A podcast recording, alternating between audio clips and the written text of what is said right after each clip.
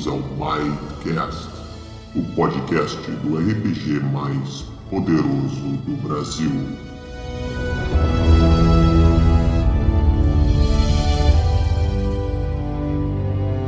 Olá, Mighty Bladers! Bem-vindos a mais um Mightcast, no nosso segundo episódio de 2020. Estamos aqui com o meu caro amigo Domênico, taverneiro do Valhalla. Fala, Domênico! Domênico. Sempre a piadinha. Ah, ué. E, e, temos um convidado especialíssimo hoje, o nosso, co, como direi, nosso ilustríssimo apoiador. E não é por isso que ele está aqui, eu já deixar bem claro, não adianta pagar para vir participar do podcast, se bem que a gente pode fazer uma modalidade bem cara, mas enfim. Olha o mercenário, uh, olha o mercenário. Nosso querido Alexandre Manetti. Bem-vindo, Manetti. Obrigado. Primeira vez aqui, estou até me sentindo estranho e constrangido. No, no, normal, a primeira vez quando o cara perde a virgindade é sempre assim, não te preocupa. A virgindade de podcast não é muito diferente. Então é só não ficar nervoso. Tá nervoso? Não, não, tô de boa. Ah, droga, não deu certo então. Já era. Uh... Já era. Então, hoje nós temos o Manete aqui, que o Manete é um especialista em, no assunto que nós vamos tratar, né? Então, né, vocês podem ver, nós estamos mal de especialista. Fazer o quê? Mas já que o Domênico não sabe nada sobre o assunto, eu sei mais ou menos, a gente precisou buscar o que tinha à nossa disposição e o Manete apareceu. Tínhamos o, o nosso querido Jonathan, uh, o vulgo John, lá no grupo dos exploradores, ia participar também. Só que ele teve probleminhas técnicos com seus microfones. A gente sabe que os microfones são os inimigos número um dos podcasters, né? Eles sempre dão problema na hora que a gente vai gravar.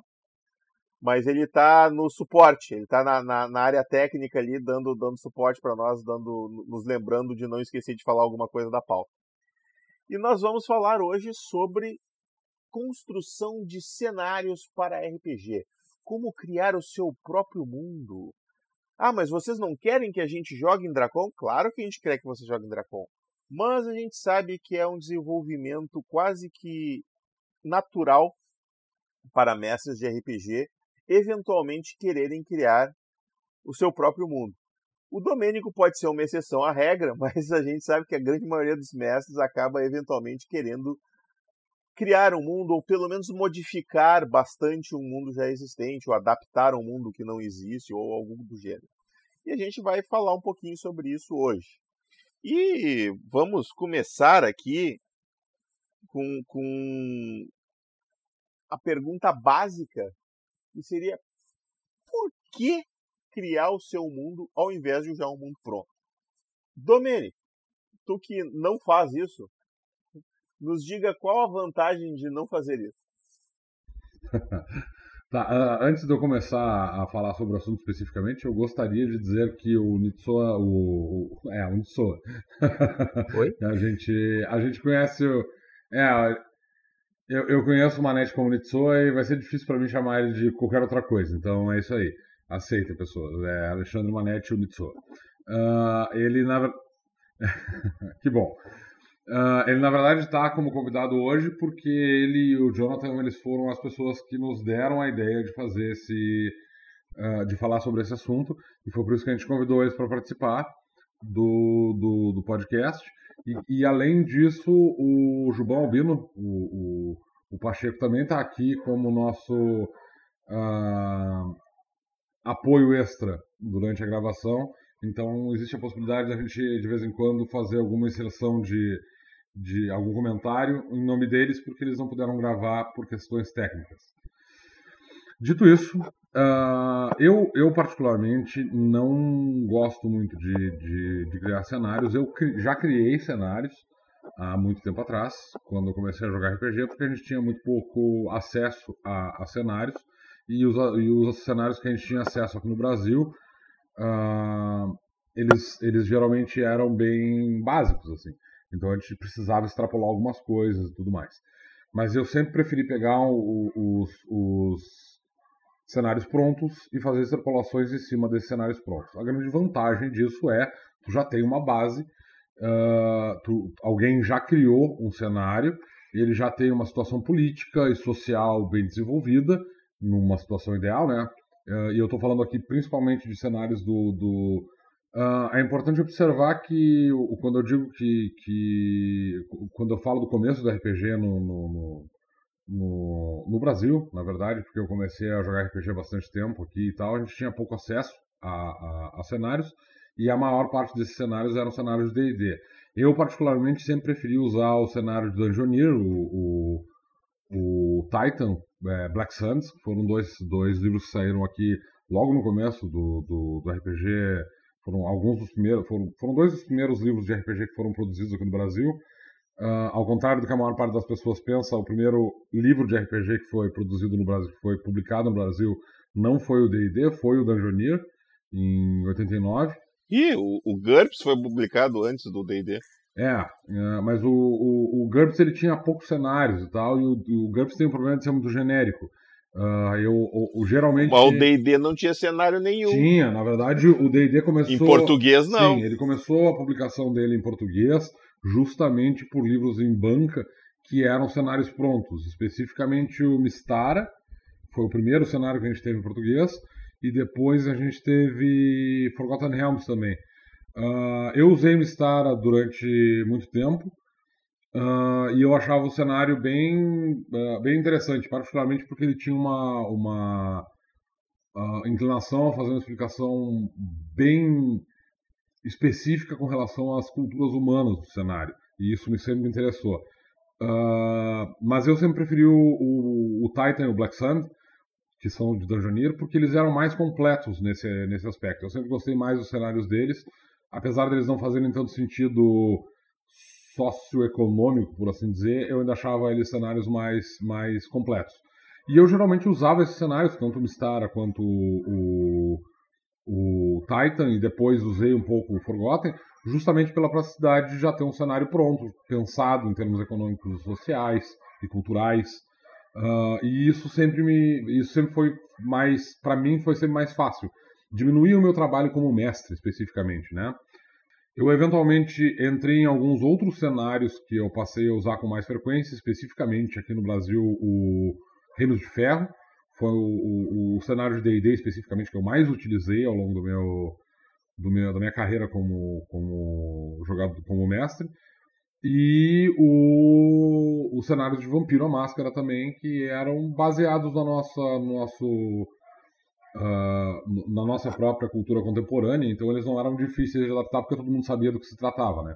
Então, eu nem considero, na verdade, o, o vampiro contemporâneo como um cenário, porque a, a, tu tem algumas inserções sobre qual é o impacto das criaturas sobrenaturais nesse, no, na nossa vida contemporânea e como elas passam a maior parte do tempo escondidas tentando não fazer, não aparecer no cenário, elas têm muito pouco impacto, na verdade.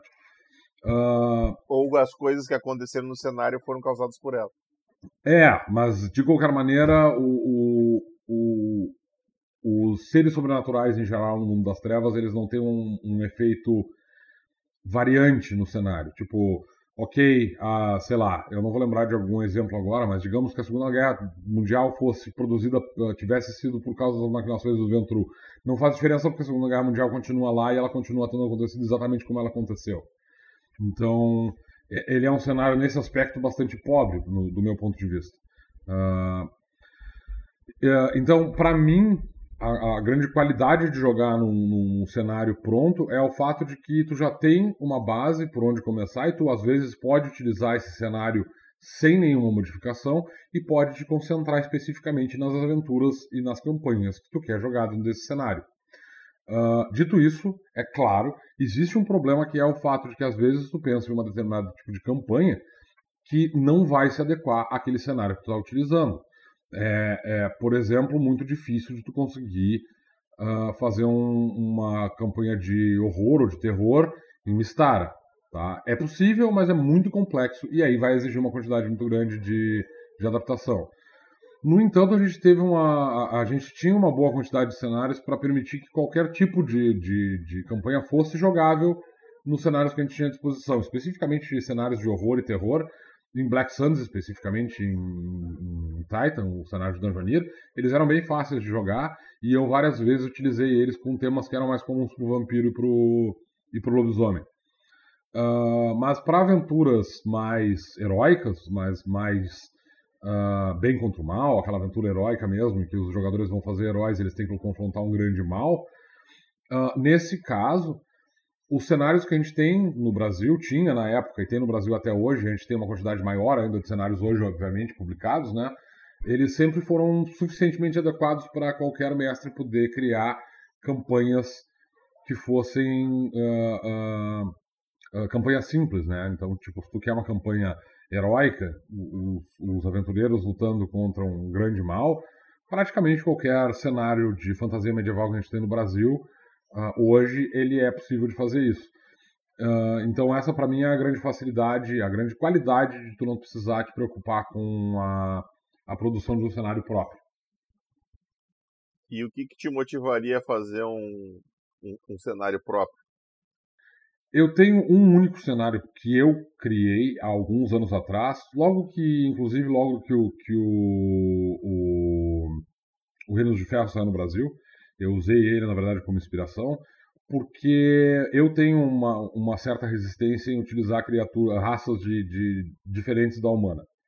Uh, por causa disso, eu acabei criando um cenário uh, usando o GURPS como sistema, especificamente, porque ele era mais prático para isso. Ele é, ele é prático para qualquer tipo de cenário, né? O sistema é maravilhosamente perfeito para qualquer tipo de cenário que você queira criar. Então eu usei o GURPS como base para criar um cenário em que não existiam outras raças não existiam espécies diferentes da humana. E a diferença entre um jogador e outro, de uma, de um, uma cultura ou outra, uh, de, de, uma região ou outra, né, para fazer a diferenciação entre esses personagens, seriam diferenças culturais. Né? É, é a mesma lógica, na verdade, que a gente costuma aplicar, por exemplo, quando a gente está jogando em algum tipo de cenário, tipo Ereboriano, do Conan. Tu não vai fazer nenhum tipo de monstro, tu vai jogar com personagens de culturas variadas. Tu vai fazer um Aquilônio, tu vai fazer um Estígio, tu vai fazer um Iboriano, mas eles vão ser, na prática, todos humanos. Esse foi o único motivo que me fez criar um cenário, porque adaptar um cenário já existi existente para uh, ah, uh, ah, só existir em culturas humanas, ele dava mais trabalho do que criar um, um, um, um cenário do zero. Então, essa foi a minha grande motivação de. Essa foi a única motivação que me levou a criar um cenário. Uh, eu gosto desse cenário, joguei uma campanha que foi extremamente satisfatória nele que durou vários anos, inclusive. Meus jogadores ainda me lembram dessa, dessa, dessa campanha. Inclusive me deram alguns livros de presente graças a essa campanha, com dedicatória, lembrando da campanha em si. E eu acho que ele foi, uh, em, suma, em suma, ele foi um sucesso.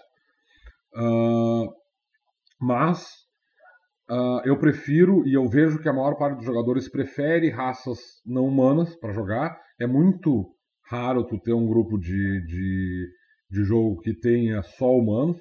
Eu estou agora numa situação em que isso acontece, eu estou mestrando uma campanha de, de Might Blade, em que eu tenho três jogadores e todos eles estão jogando com humanos. Mas é a primeira vez que isso me acontece desde que eu comecei a jogar uh, jogos de fantasia medieval. É a primeira vez que eu lembro disso acontecer. Geralmente tu tem um elfo, um anão, pelo menos, assim, na, na, na no grupo. Uh, então, apesar desse, desse cenário ter tido, ter tido um, um, um, sucesso pessoal, assim, eu ter, eu manter ele uh, vivo, eu, eu continuo escrevendo nele de vez em quando, e eu acho ele um bom cenário, ainda assim, ele é um cenário que provavelmente eu não vou usar tão cedo novamente como um cenário de jogo. Eu vou, provavelmente vou continuar utilizando cenários prontos. Ele foi uma experiência interessante, mas ele, o, o, ele não tem um retorno que seja suficientemente satisfatório para mim uh, decidir usar ele uh, ao invés de usar um cenário pronto, justamente porque a maior parte dos jogadores já vai ter algum conhecimento sobre cenários prontos que existem hoje. Uh, Forgotten Realms, se for jogar um D&D, ou o, o Greyhawk, se for jogar o D&D 3.5, para citar dois exemplos, ou algum cenário específico como GURPS tem o seu próprio cenário de, de, de fantasia medieval também, então eu geralmente prefiro utilizar um cenário pronto ao invés de usar o meu próprio cenário. E eu não vejo um bom motivo para criar um cenário, para ser bem honesto. É, como eu disse, tem uma, uma, uma, uma questão aí de, de, de saber que tu fez um bom trabalho criando um, um cenário, Mas eu levei muito tempo criando esse cenário e ele me deu muito trabalho. E ao longo desse tempo eu poderia ter utilizado o meu tempo para jogar campanhas em cenários prontos. Então eu, eu acho, uh, acho que, tipo, porque naquela época eu estava jogando menos, eu pude criar esse cenário e eu me sinto satisfeito. Mas hoje em dia, uh, como eu tenho muito menos tempo para fazer isso, hoje eu tenho. A maior parte do meu tempo é gasto especificamente desenvolvendo o cenário do Might Blade, que é um cenário que já existe, no qual eu tenho jogado muito e eu gosto muito do cenário. Eu hoje em dia não, não, não acredito que eu sentaria para desenvolver um cenário para mim do nada. Eu preferiria hoje em dia talvez uh, adaptar algum cenário que já existe que eu acho que esteja pouco desenvolvido, como é, é, é uma intenção, por exemplo, desenvolver o, o, cenário, os outros cenários de Might Blade, como Terras Lúgubres e, e Shintori, por exemplo. Mas eu dificilmente eu, eu criaria um, um cenário do zero. Uh, pelo, pela quantidade de trabalho envolvida, na verdade. Eu acho que o, o custo-benefício ele não se ele não ele não é, é equilibrado. Eu acho muito mais interessante pegar um cenário que já está pronto, que alguém já pensou sobre ele pro, uh, profundamente, e usar ele como base para contar as histórias que eu, que eu quero contar nas minhas campanhas. Só para constar, o Terra Lugrubis que o Terra Lugrubis. Ah, meu Deus, eu não consigo falar essa palavra. Repete aí, Domênico. Terras Lúgubres. Esse cenário é o Sorrowland, traduzido. Só para vocês saberem, caso a gente não tenha comentado antes que eu não sei se isso foi é uma informação que todo mundo tenha.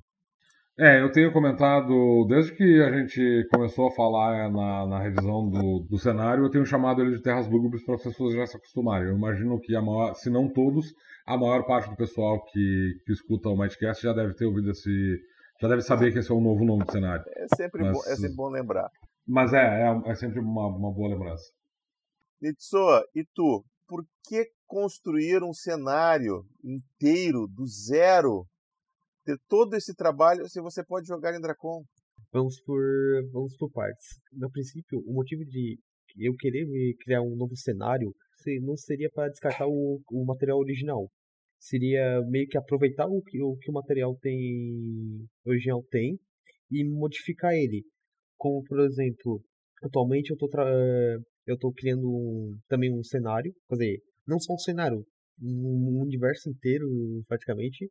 E com isso, é, eu estou adaptando de umas formas que eu, para mim, para mim e para os meus jogadores, eles achariam mais divertido. Como por exemplo, é, no cenário atual, todos da minha mesa jogam, já jogaram um jogo Diablo. E no caso, todos já conhecem o, o que o tema aborda. E nisso, quando eu comecei a criar o tema, comecei, eles, começaram a, eles começaram a perguntar se daria para botar eh, algo parecido com o, jogo Diablo. Quando eu criei a primeira, vamos supor, a primeira ilha do, do continente, eu já, eu já comecei a botar elementos de jogos ou elementos até mesmo de filmes dentro do cenário para que enriquecesse mais o, o estilo da campanha, fluindo com o decorrer do tempo. Então, no teu caso, o, só, só complementando, no teu, no teu caso seria uma necessidade de, de suprir uma demanda que os jogadores estavam tendo e uma, uma, uma, um tipo de história que tu queria contar, que tu precisava de elementos novos no cenário que ele não tinha e aí tu foi adaptando para ter esses elementos no teu cenário. Exatamente.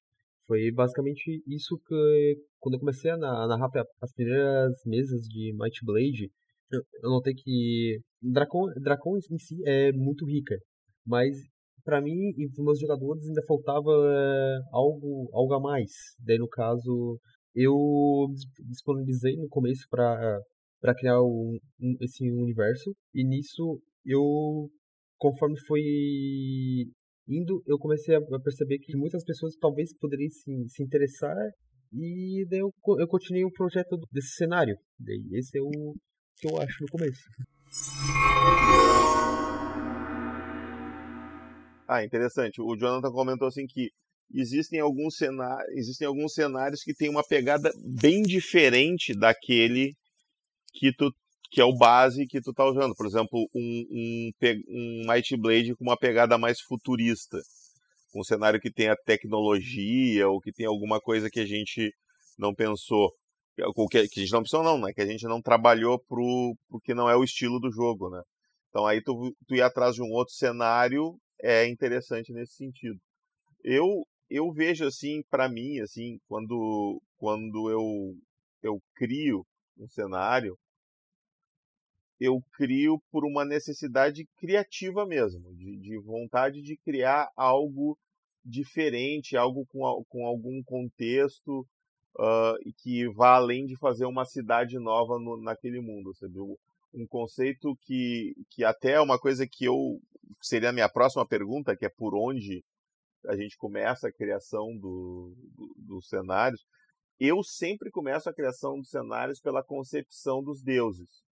Eu sempre penso em como vai ser os deuses do cenário, como é que eles vão ser, ser divididos entre os povos, como cada é, povo vai ver se, se, um determinado deus vai ser visto de maneira diferentes. Uh, e, é, é, isso aí, pela história da criação mesmo. E aí eu parto para o resto. E é essa, essas ideias malucas, tipo, eu tenho um cenário lá que o continente tem uma espécie de espiral no meio, no, no formato das, das ilhas, que é meio tipo assim, em um determinado momento os deuses encheram o saco da, das cagadas que os humanos e os, as outras raças estavam fazendo, eles vão acabar com isso aqui, e literalmente meteram o dedo no mundo e giraram e mataram todo mundo. E aí ficou aquela espiral marcada ali. Se isso realmente aconteceu, se é só um mito, não importa, mas a, o conceito dessa gênese me deu a ideia de fazer aquele, aquele mapa daquele jeito bizarro. E, e aí tu vai. E eu acho que essa coisa de tu criar o cenário do teu jeitinho é que é o grande apelo de tu, de tu fazer um cenário do zero, assim, de tu ter, tu criar a tua mitologia, tu criar o, os nomes, ah, como é que as raças, que raças existem, vai ter uma raça original e tal. E falando do aspecto que o Domênico disse, da vantagem do, do cenário do cenário pronto, né? Que tu já tem uma base e que tu pode construir em cima. E isso, isso é verdade. Eu acho que tem alguns cenários que falham nisso, não por vontade própria, porque são cenários que existem há muito tempo, então tem muita coisa construída neles, então ele não tem mais base, só ele tem base, tem contrapiso, tem segundo andar, tem cobertura, tá tudo pronto, sabe? Então tu criar alguma coisa nova nele praticamente não tem espaço. Um, um exemplo disso é Forgotten Realms. É um cenário que eu acho fantástico. Mas se eu for mestrar nele, eu vou ignorar os últimos 10 anos de criação de Forgotten Realms, porque senão não tem espaço, né? Eu tenho muita coisa criada. E quando a gente trabalha Dracon, a gente, por mais que a gente crie elementos, faça esses aspectos políticos e coisa, a gente adora deixar um monte de ponta solta que é justamente para os jogadores construírem. Por isso que o mapa que tem lá atrás do guia de, de Tebrim tem um monte de pontinho de cidade sem nome. Opa, opa, opa, errei. Não é o guia de Tebrim, é o guia do herói. Estamos referindo ao mapa aquele que tem atrás do guia do herói com o reino de Tebrim. Falha minha.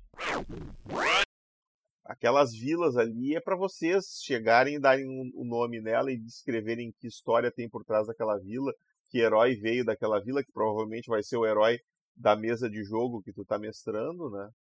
E, e assim tu vai criar o teu Dracon. O Dracon que o Nitsua mestra vai ser diferente do que o Domênico mestra, do que eu mestro.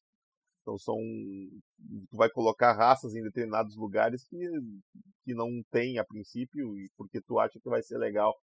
Então essa criação sempre vai existir mesmo no cenário pronto, né? Mas sei lá, eu, eu ainda tenho o meu cenário, meu cenário tá lá, uh, eu, eu ainda pretendo adaptar ele para Might Blade, quando não tiver mais absolutamente nada para escrever em Might Blade, daqui a uns 30 anos mais ou menos, pra gente terminar todos os livros. Mas um dia sai, um dia sai.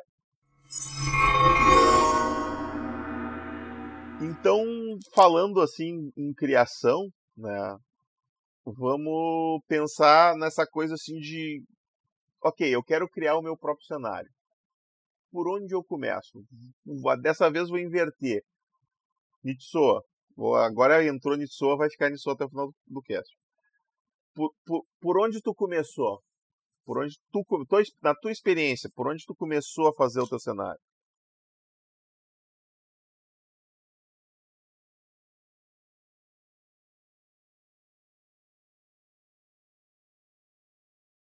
Primeiramente, eu devo, devo admitir que ah, no começo, quando você falou da, da criatividade, é, é um tema que realmente me abordou no começo, que quando eu criei o meu mundo, eu tava com um pico de ideias muito avançadas que eu queria botar em papel, só que só que eu, só que eu, tinha, eu tinha que achar um tempinho. Daí, quando eu achei um tempinho, eu fui, eu, eu fui escrevendo tudo e, e criando. Quando eu comecei a criar meu mundo, eu comecei pelas divindades. Eu tenho que admitir. Não foi, na, quando eu criei o meu mundo, na verdade, eu criei entre duas entidades que, que eram luz e escuridão, que quando se tocaram, surgiram um, um universo inteiro. Dentro delas saíram cinco, as cinco entidades, as cinco entidades, que na verdade eram que eram deuses, demônios, titãs, dragões e bestas. Eu criei, tipo, eu, eu parti desse princípio para começar a criar a, todo o meu, todo meu mundo bonitinho. E nisso eu fui eu fui me guiando de, dos acontecimentos, o, o, que, o que gerou, o, que as divindades, uh, o que aconteceu para o meu mundo ser gerado. No caso, houve, houve, treta, houve tretas entre, entre demônios, titãs e deuses, e nisso, e, e nisso acabou, acabou por gerar um conflito nesse conflito estava tendo muitas perdas. E nesse e após isso no durante o depois do conflito os dragões e as bestas uh, criaram seres uh, criaram seres através do universo que são que são na verdade são as raças. Que daí no caso como tema do quando eu estou quando eu criei o mundo foi na verdade o foi eu me baseei no caso no Might Blade tanto que tá até no, no site lá, que eu usei como base as raças do mundo, só que alterando como elas surgiram no dentro do dentro do é, mundo. Tu, tu, tu, pegou as raças e, e, e, criou o mundo usando elas no teu mundo. Tu, daí necessariamente tu teve que mudar o porquê que, a, que as raças estavam ali. Normal. Até aí é o que a gente faz também. Daí no caso, é, nisso, depois, depois desses conflitos, houve, houve, houve um acordo, e nesse acordo as divindades, todas as cinco divindades, criaram um, um mundo em que nesse mundo quem ditaria as regras a partir de agora seriam as raças. É, nesse, nesse mundo é, eu tive que botar onde cada, onde cada entidade vai ser mais. onde cada entidade iria, entre aspas, dominar é claro, assim, não forçando uma, uma, ah, uma entidade só num, num reino específico, mas, mas sim, tipo, onde ela teria mais influência, vamos supor. É, é um jeito. Como posso falar? Entendi. É um. É um, é, influência, é um jeito de, de influenciar a galera. É, então tu, tu também, que nem eu, tu também começou pela cosmologia da história, pelos, pela parte dos, dos deuses, da criação do universo, e depois tu partiu para a parte mais Isso. terrena, Primeiro, dizer é assim. O, o, o Jonathan me comentou aqui no, no chat a mesma coisa, ele começou pelo, pela, pela explicação é, teológica de como o mundo foi criado, e depois foi, foi indo para a história, como, como é que o, o, cenário se desenvolveu e tudo mais. Eu, eu tenho a impressão, eu não sei, eu tenho a impressão, pelo menos das pessoas que eu conheço que fizeram cenários, que isso é meio que um caminho comum, assim, tu começar pelos deuses e partir para outra, outras coisas. Pelo menos quando tu começa do zero, eu acho que esse é um aspecto bem, bem importante, vamos dizer assim, num cenário de fantasia, né? Porque acaba que é isso que vai determinar como é que a magia funciona no teu mundo. Que se ah, tem um deus da magia, esse deus exerce algum controle, por que, que, que a magia funciona, tudo isso parte desse ponto, né? E eu, eu acredito que meio que seja um caminho comum. Uh, e, e, Domênico, tu quer acrescentar alguma coisa nessa questão do por onde começar? O teu cenário, tu pelo que eu, tu falou, tu começou ele porque tu queria um cenário só de humanos, que tivessem aspectos culturais diferentes. Então, talvez tu tenha começado por uma maneira, por um ponto diferente do nosso aqui. Eu, eu comecei por um ponto completamente diferente, porque justamente o que eu queria era criar um cenário em que tu não tivesse uma diversidade de raças. Então, eu comecei justamente desenvolvendo as raças, as, as culturas que eu queria que, que aparecessem no cenário e quais eram as diferenças entre cada uma das, das várias culturas humanas. Esse foi o início do meu do, do, único cenário que eu criei até hoje. E a partir daí eu desenvolvi cada uma, porque uh, essa é uma questão importante. Para mim, o, o aspecto cultural de cada de cada raça ele é mais importante dentro do cenário do que a própria questão mitológica do cenário. Eu acho que a questão mitológica do cenário ela muito dificilmente entra uh, nas histórias que tu conta naquele cenário. Ele pode ser o gimmick que tu usa para, ele pode ser o a desculpa que tu dá para gerar aventura. É, para gerar aventura, mas na prática, na prática, o que vai fazer diferença no teu no, no cenário, o que vai realmente aparecer, são as diferenças entre culturas. É, por que, que o elfo e o anão não gostam do outro? Uh, ou se isso já é uma briga ancestral entre as duas raças, como é que os jogadores vão interpretar isso? Uh, isso vai se, se refletir na história da maior parte dos personagens também, muito mais do que a origem do mundo e tudo mais.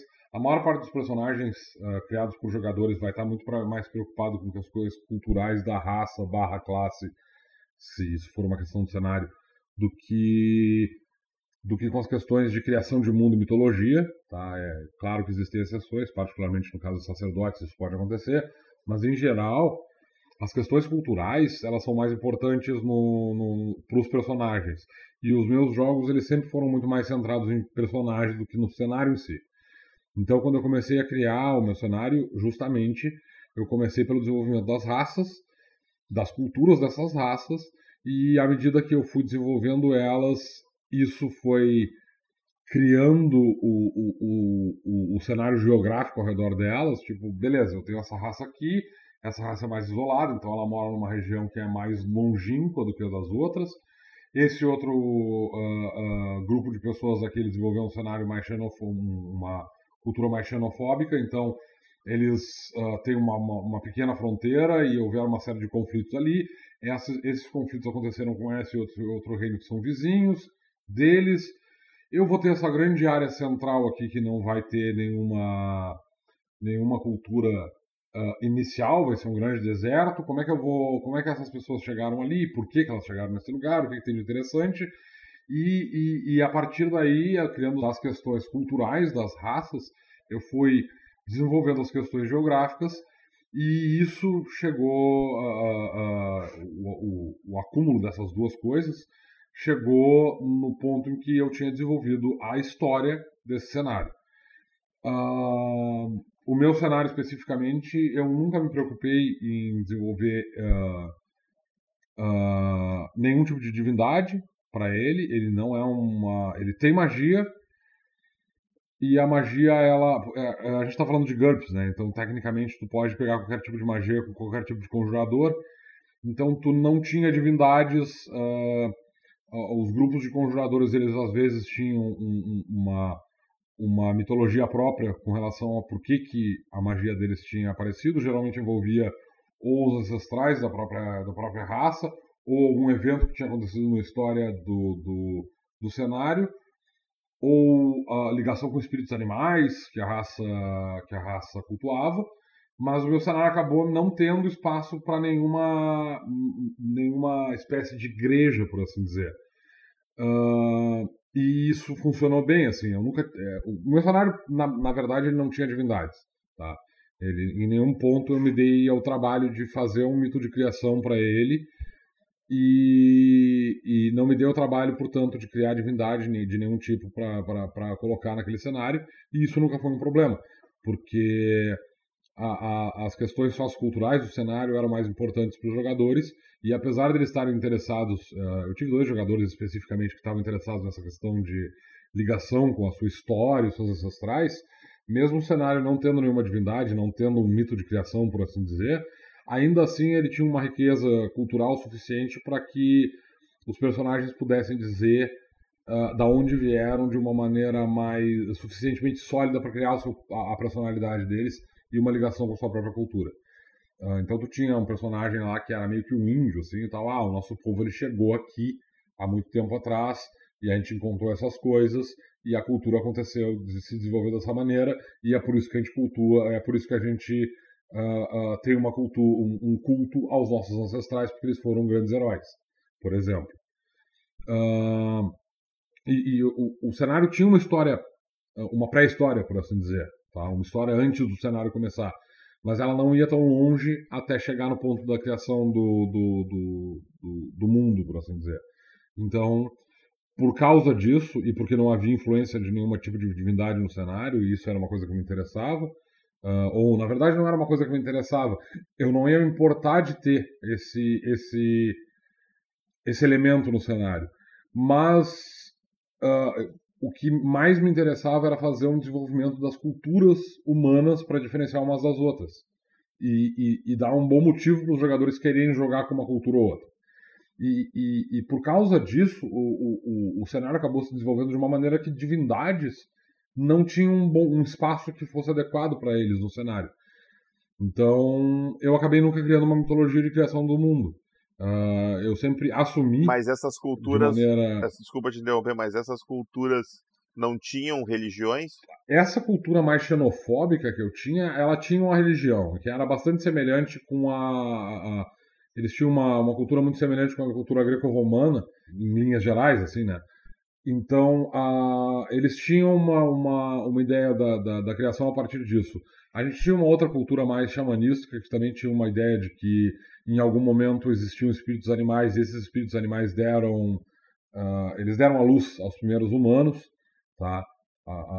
que eram os, os, os antepassados dessa, dessa espécie, e a gente tinha uma outra, uma outra cultura que tinha uma, uma mitologia que era especificamente uma mitologia que lidava com o Big Bang, que dizia que tudo tinha vindo de uma primeira molécula primordial e que todo o universo estava conectado por causa disso. Eles eram meio que usuários da força, por assim dizer. Mas nenhuma dessas, dessas premissas era verdade na, na prática, ou nenhuma delas precisava ser. Não era importante para o cenário que algum deles tivesse certo. Então, por causa Sim, disso. Tu não, tu não definiu a, a, a, cosmologia certa, a verdade por trás dos fatos. Trabalhou, tu trabalhou como se isso fosse só uma invenção de cada cultura. Exatamente como as religiões da nossa, da, da humanidade são, né? Cada, cada religião tem uma, uma, um mito da criação que foi inventado por alguém em algum momento e que as pessoas acreditam que é verdade. Uh, e essas culturas tinham esse reflexo da nossa realidade, do tipo, olha, esse grupo diz que é assim, aquele grupo diz que é assado. A maior parte dos conflitos, na verdade, entre os grupos vinha justamente dessa uh, falta de, de, de, concordância sobre como o mundo e as raças tinham, se, uh, tinham sido criadas. O, o, e isso é um problema muito sério do meu ponto de vista, com relação à maior parte dos cenários, particularmente desses cenários que eles acontecem dessa maneira que vocês consideram que é tradicional, em que os uh, deuses eles criam o um mundo. Porque nesse cenário, tu não pode negar que existem deuses, porque eles, eles te dão poder, tá? Eles, eles são o combustível da magia nesses cenários. Então tu não pode negar a existência deles. Tu não pode dizer, não, não tem. Uh, não existem deuses. Tu não pode negar. Eles estão lá. E tu não pode também. Ah, eu vou provar isso utilizando magia sem a interferência dos deuses. Tu não vai, porque aí os deuses vão dizer: não, cara, olha só, a gente existe, não tem magia. E aí o cara tem que dizer: é, ok, os deuses existem. Então tu não tem essa questão. Num cenário que existem deuses, tu abordar as diferenças culturais com relação à criação do mundo é muito complicado, para não dizer impossível. Tu pode forçar a barra. Uh, a gente faz isso em Dracon, por exemplo. A gente não tem uma diferença de quem foi que criou o mundo, mas a gente tem culturas que são regidas por um grupo ou por outro de divindades que existem, tá? Então a gente força uma uma uma uma batalha teológica nesse aspecto, mas na prática tu, tu não tu não tem uma guerra de igrejas que é uma coisa que no nosso mundo foi uma coisa muito forte. e, e, isso me deixa sempre um pouco entristecido, assim. É, é, a gente não consegue criar um cenário que seja tão rico nesse aspecto nunca, porque a gente está muito preocupado em os humanos, os deuses existem e eles te dão esses poderes porque eles têm esse portfólio. E, então eu, eu, eu, eu particularmente prefiro partir do, do ponto de vista da cultura e dos personagens e me preocupar menos com essa questão de criação de cenário. Uh, mas eu achei interessante esse comentário, tanto que tu, o Nutsoa falou e que tu falou até agora, que o próximo item da nossa pauta seria a, a, respeito do, do pano de fundo, do background do cenário e o que, que isso oferece para os jogadores.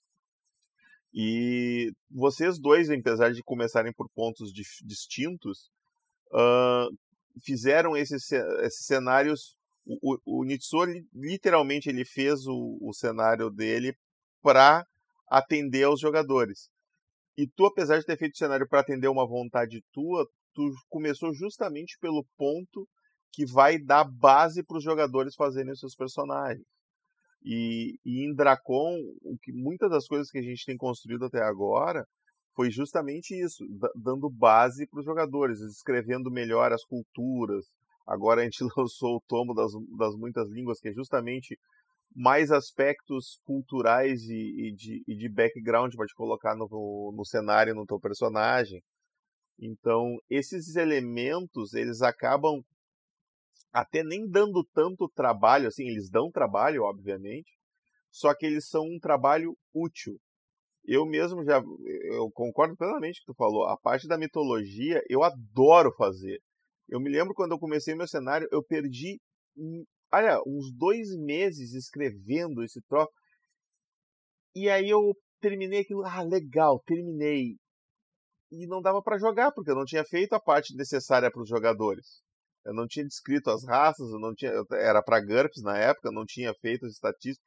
Ou seja, eu perdi um tempo que provavelmente só ia ser útil se alguém fosse jogar de clérigo. Quem não fosse, não fosse ter clérigo nenhum, todos aqueles meses de trabalho teriam sido completamente inúteis. E na hora que tu vai construir um, um cenário, isso é muito importante, porque às vezes o que tu quer escrever, o que tu tá afim de escrever, não vai ser útil no jogo e tu só vai se dar conta depois que tu perdeu um tempo enorme.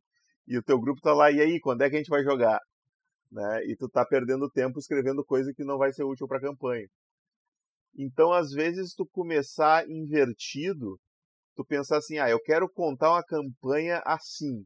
O que, que eu preciso para contar essa campanha do cenário? Ah, eu preciso de duas cidades e uma vila e uma dungeon e esse deus aqui que vai ser o, o patrono da, do festival, sabe? Tu pensar só nos elementos que tu vai usar naquela campanha. Depois tu pensa no resto.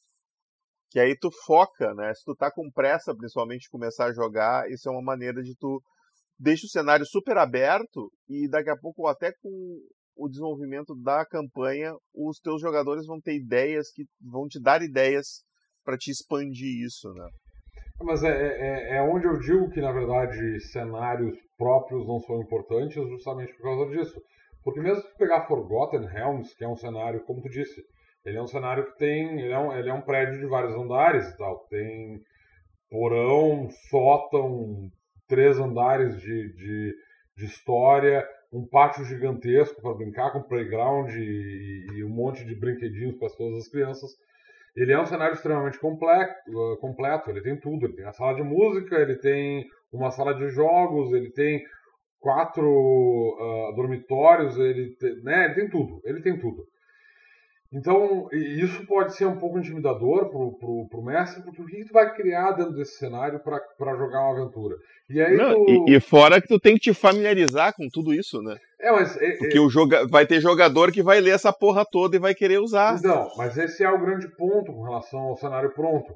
É o fato de que tu não precisa necessariamente estudar esse cenário muito a fundo, porque tu e os teus amigos já discutiram sobre esse cenário profundamente várias vezes ao longo de várias uh, reuniões e conversas, entende? Então ele é um cenário muito familiar. Uh, eu não tenho um conhecimento muito profundo sobre Forgotten Realms, uh, porque eu, é claro, eu li Forgotten Realms, tanto na encarnação, tanto na versão AD&D dele quanto na versão 3.0. Uh, mas a maior parte do meu conhecimento do, do, do, cenário, na verdade, vem das minhas conversas com outros jogadores que jogaram nesse cenário. Eu, particularmente, só mestrei uma campanha muito curta em Forgotten. Então, eu não, não tenho um grande conhecimento de campanha dele.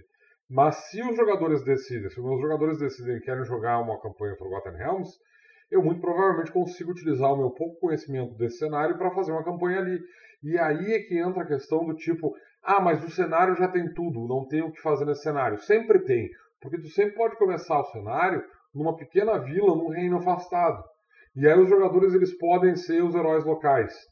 E eles têm o espaço deles ali. Entende? Não, com certeza. Tu não precisa usar o cenário todo, tu não tem que chamar os PDMs importantes do cenário para fazer parte daquilo, e tu não precisa ter uma campanha épica que vai mudar o mundo. E que eh, quando tu sentar para conversar assim com os teus jogadores, eles vão pensar: tá, mas e por que, que o Elmster não apareceu para resolver isso antes?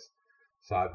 Cara, é, é, simples, é porque, tipo assim, ó, lidar com goblins e com um rei orc uh, que tem um pequeno exército nessa região não é da alçada dessa gente, entende? Eles têm outras coisas que são ameaças de escala mundial para resolver, então tu precisa ter esses pequenos desafios uh, menores que vão ser coisas com as quais os jogadores querem, uh, devem lidar.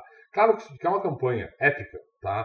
Tu quer uma campanha que tem a ver com uma divindade maligna que ressurgiu e que tem que ser destruída e que tem que ser apaziguada ou o que seja, isso vai mudar o cenário como um todo. É claro que nesse caso tu vai ter muito mais trabalho para criar a campanha, tá? E aí tu vai ter mais trabalho para criar a campanha, seja ela num cenário que já existe ou não. Não importa. Tu vai ter muito trabalho, porque tu vai ter que pensar nas motivações dessa divindade, etc, etc. E esse é o meu problema com relação a... a é, meu problema não, é por isso que eu geralmente tendo a não criar cenários, cenários. Porque eu já tenho que pensar na campanha como um todo, eu já tenho que pensar que divindade é essa? Por que, que ela se levantou? Por que, que tem um vampiro de 5 mil anos que agora resolveu dominar essa região? Por que tem um Lich que de repente é o grande inimigo dessa campanha? De onde ele vem? Qual é a história desse cara? Sabe? Por que, que os jogadores vão estar interessados, os personagens dos jogadores vão estar interessados em, em, em enfrentar esse cara? Como eu sempre estou preocupado com essa questão, sabe? A ideia de tu criar um cenário em cima disso, ao redor disso, para mim sempre pareceu menor. Eu sempre acho mais interessante tu criar a campanha, inserir ela num cenário que já existe, porque tu não tem o trabalho de criar isso, entende? E aí tu pode pegar coisas que já estão descritas em livros ali e tal. Ah, vou pegar aqui Mistara, vou jogar essa campanha nesse cenário. Nesse cenário especificamente eu tenho essa divindade adormecida que não existe no cenário oficial, mas não faz diferença porque esse é o meu cenário, então eu estou pegando ele, estou me, eh, tô me, me, me adonando é, desse cenário. Essa é a ideia, né? A partir do que tu, tu imprime o livro e entrega para o jogador, aquele cenário é dele, ele faz com ele o que ele quiser. A gente faz isso no, no Might Blade de deixar o cenário propositadamente aberto para permitir que os jogadores extrapolem em cima dele, porque a gente acredita nessa ideia, né? Exato. Uh, mas mesmo num cenário que não tem essa lógica de funcionamento, tu pode fazer isso. Então, para mim, uh, pensar na campanha já é pensar no cenário que tu vai jogar, porque esse é o cenário que importa pros jogadores. O, o cenário como um todo, da onde vieram as divindades, qual é o, a origem do mundo, para mim isso tem muito pouco, muito pouca. Uh, não é prático. É, é, é um exercício. É, é, um exercício de, de criatividade legal? É. é. é. divertido de fazer isso? Com certeza. É, eu vou dizer para um jogador ou para um mestre que, tipo, pá, que, que, que, um monte de tempo que tu gastasse criando uma, uma série de divindades que tu podia ter te concentrado em criar plots mais interessantes pro jogo? Nunca. Sabe? Porque isso vai do mestre. Se o mestre está interessado em criar um cenário que não tenha deuses e ele está interessado em te descrever a questão geográfica do, teu, do cenário dele em detalhes absolutamente estonteantes, cores das, das, múltiplos tipos de flores que existem ali e os tipos de árvores e frutos e a comida daquele cenário, é, sendo um pouco tolkieniano no caso, né? e, e, e, o mestre sabe como conduzir o jogo nessa direção, eu vou ficar tão satisfeito com esse jogo, provavelmente, quanto se eu pegar uma, um mestre que vai me dizer que as divindades é que são importantes, ele vai fazer longos discursos sobre as, as, a, a, as motivações de cada divindade e como é que elas criaram o mundo. Para mim, as duas coisas são tão válidas, uma coisa é tão válida quanto a outra. E é por isso que eu não me preocupo muito em criar o, o, o cenário. O Jonathan comentou um negócio que eu achei importante falar aqui também, que às vezes tu usar um cenário pronto não é, não é 100% o, a solução, mas tu pode adaptar um cenário que já exista numa outra mídia que não existam regras para ele para RPG ou não existam regras para o RPG que tu usa, como por exemplo jogar Forgotten Realms em Might Blade, ou o exemplo que o Jonathan deu aqui, jogar Skyrim no Might Blade, jogar The Witcher, eu vou dar ênfase aqui, The Witcher no Might Blade, Star Wars, jogar Might Blade Star Wars, eu tenho o Might Saber lá começado, eu fiz só o logo, mas tem lá. Um dia eu ainda vou escrever. Mas adaptar um cenário que tu acha legal ou que os teus amigos de grupo todos, ah, todo mundo viu a série do The Witcher, tá todo mundo mega empolgado, vamos jogar nesse cenário. Aí o cara vai lá, pega o RPG do The Witcher e vê, caralho, que troço ruim. É, o... Vamos jogar esse Might Blade que é melhor. É uma, eu, eu sou totalmente a favor, eu acho, eu acho válido. Mas, mas isso tem a ver com, na verdade, com a questão de personagem barra, barra uh, aliás, jogador com relação ao cenário. Eu, esse cenário, que eu, esse, essa campanha que eu estou mestrando, 30 jogadores humanos, um deles literalmente fez um Witcher. Ele não, não, não foi uma questão do tipo, ah, vou fazer um personagem parecido com o Geraldo. Não, eu quero fazer o Witcher. Literal... Eu quero fazer um Witcher. E eu disse, Prova pra mim que isso é possível no Might Blade. O, o, o, o, o Witcher agora é uma organização, a gente vai sentar e vai conversar sobre ela, e ele tá dentro de Dracon, e o cara tá jogando com um, um Witcher dentro de Dracon e tá funcionando super bem. Não, não é sim, uma. Sim. Mas esse é o ponto. Essa adaptação eu não é... acho que seja necessário. É, eu, eu, acho que essas coisas, tipo, isso não tem a ver com o, com, com o cenário, isso tem a ver com a campanha. O mestre pode fazer essas pequenas adaptações. É, eu acho legal. Daqui a pouco tu cria. Eu, eu, eu pensei em, em, fazer uma matéria muito tempo atrás para Dragon Cave, quando ela ainda existia, de Jedi para Might Blade. Com certeza eu pensei em fazer isso. Ainda vou. Mas, né, temos outras coisas para fazer no momento. É, eu, eu já pensei em usar. É, um, um, logo que eu comecei a jogar, a jogar Might Blade, tá? Uh, isso foi em 2014, por aí, não foi muito antes disso e tal, porque antes eu tinha sido só ilustrador dos livros. Quando eu li o cenário, quando eu li o sistema do Might Blade, a primeira coisa que eu pensei é, cara, eu vou adaptar uh, StarCraft para esse cenário, uh, para esse sistema, porque o, o sistema era excelente para aquele cenário. E ia ficar uma adaptação assim, tipo, os danos eram semelhantes, a quantidade de pontos de vida inicial, tudo funcionava direitinho, assim. Sabe? Essa adaptação tem que sair um dia, cara. É, eu, eu provavelmente não vou adaptar isso. Ou, é, ou, ou StarCraft ou Starship Troopers. É, Starship Troopers é legal também. As duas coisas para mim são a mesma coisa. Sim, só, sim, só, sim. só não tem os direitos autorais de um, então eles criaram outro. É, mais ou menos por aí. Depois é aqui, eu acho até que não, a gente eu coloquei aqui na pauta, o, o, acho que até foi tu que colocou na pauta, Manete, a questão do, dos desafios que existem no mundo, né? Isso aí entra, entra na, nas campanhas, né? Ideias para campanhas. Então, quando tu está criando um cenário, tu, tu vai pensar nisso. Se o teu cenário não é comercial como o nosso, no caso de Dracon, a gente tem que pensar nessas coisas para justamente ajudar os, os, os, jogadores iniciantes, os, principalmente os mestres iniciantes, a pensarem sobre o que, que eles vão mestrar, né? Sobre o que, que vai ser a, a, a campanha ou até mesmo a aventura. Então tem vários níveis disso. Se tu pegar ali o guia de Tebrim, tu tem elementos básicos e mundanos da, de, de Tebrini que tu pode usar para uma aventura inicial, uma one shot, assim. E tu tem elementos gerais da história das cidades ali, do, do reino, que tu pode colocar como um cenário de campanha. A briga contra a Arcânia e coisas assim. Mas o, o, um cenário que alguém vai fazer, ah, eu vou fazer o meu cenário. Tu não precisa necessariamente pensar em todos esses, esses riscos e todos esses elementos. Tu vai pensar naquilo que te motivou a fazer o cenário. Né? Eu quero mestrar uma campanha sobre isso, então tu já tem o teu, o teu motivador, tu só tem que ap apresentar ele, pensar de que maneira tu vai apresentar isso para o jogador, né? O, o, não sei se, se tu quer acrescentar alguma coisa nesse sentido, Nitsuo. tá, o que eu acrescentar na, nessa questão do, do porquê há um gancho seria não, não só para mim, mas sim para os jogadores que, que vão viver nesse mundo, que, que vão, é, vão presenciar todo o que, o que eu criei. Teve uma vez com um jogador meu que simplesmente, antes de começar a campanha, a sessão, na verdade, ele começou a me perguntar coisas sobre, o, sobre a questão do mundo, sobre o mundo que eu, tô, que eu criei. Eu, eu expliquei algumas coisas e ele gostou de alguns ganchos que eu deixei solto que quando ele pegou esse gancho, ele anotou no background dele. E daí ele, ou ele continuou um gancho que eu deixei, eu basicamente deixei em aberto para fazer um background dele.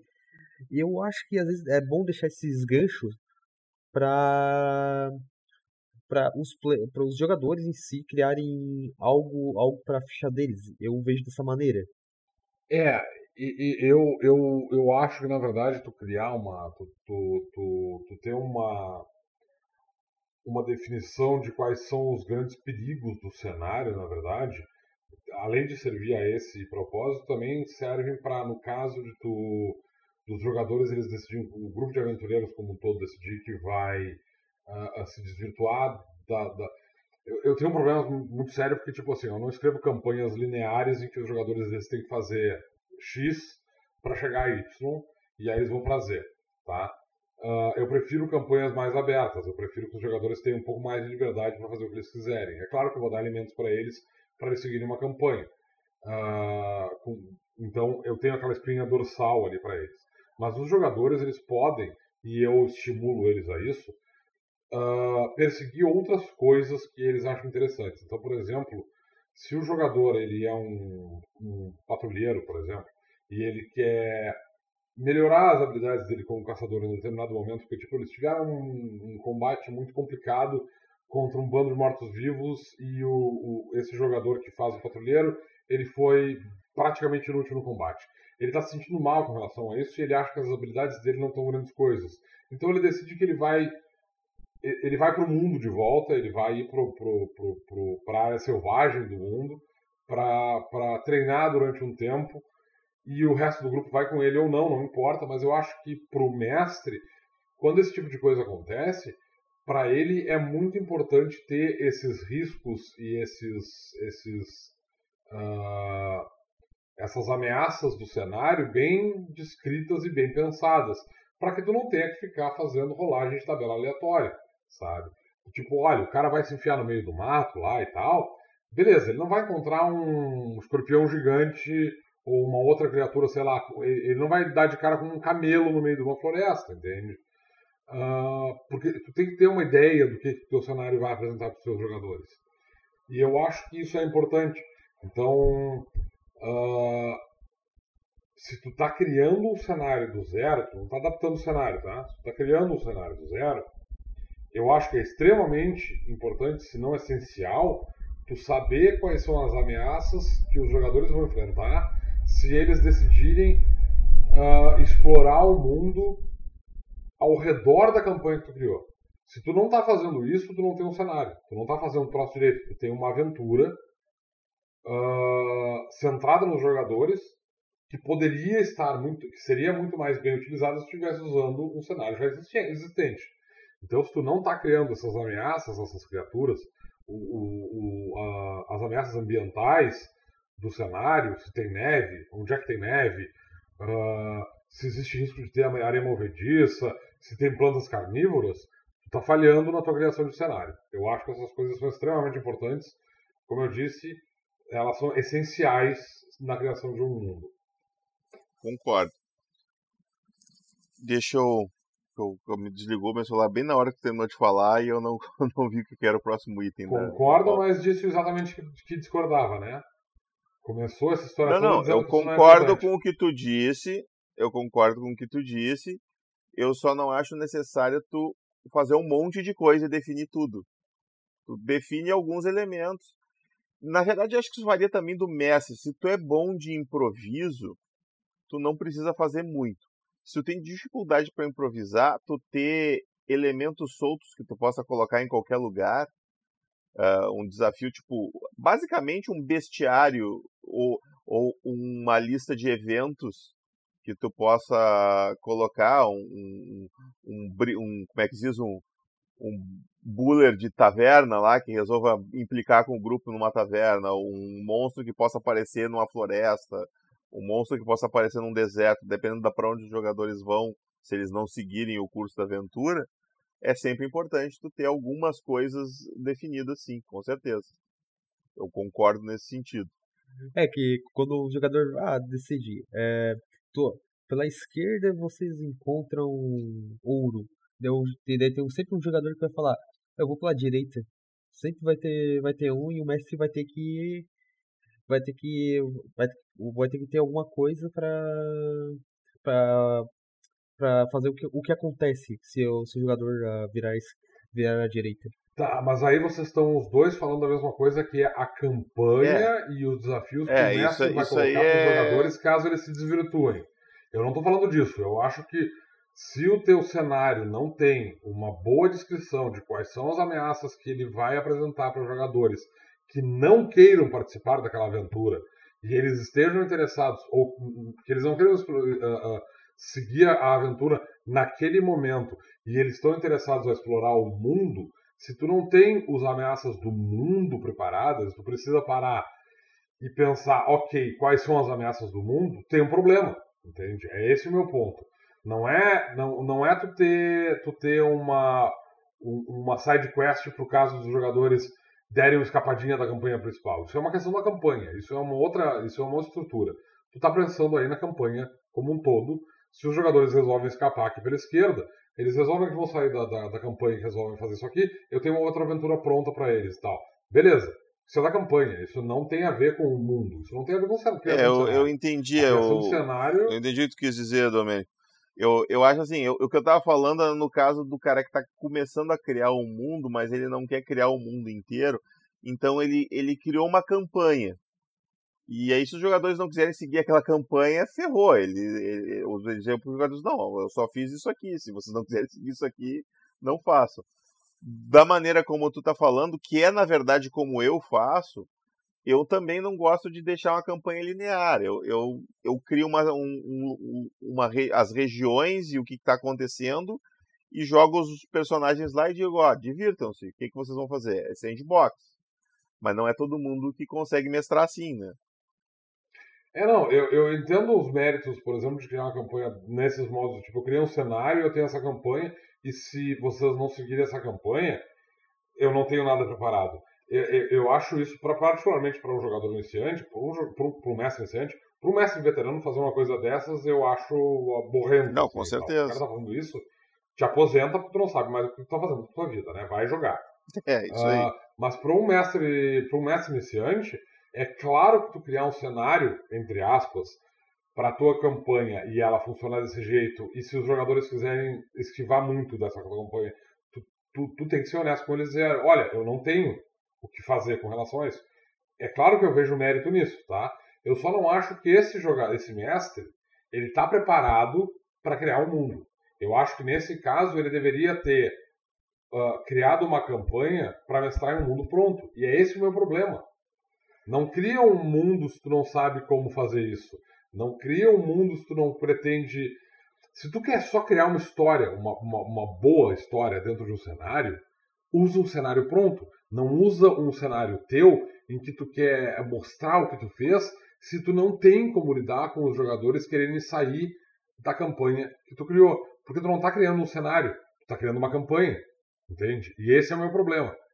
Tu, tu, pode criar uma campanha muito legal, muito divertida, com vários elementos que são só teus, dentro de um cenário que já existe.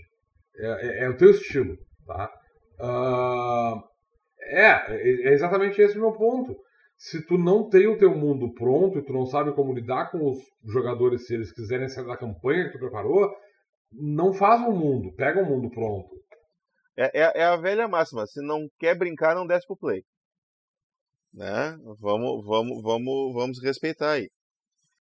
É, eu acho especificamente que a criação de cenário, a, a criação de cenário mesmo, assim tal, isso não é de maneira nenhuma e nunca será a, a, a área para jogadores iniciantes, para mestres iniciantes. Com certeza.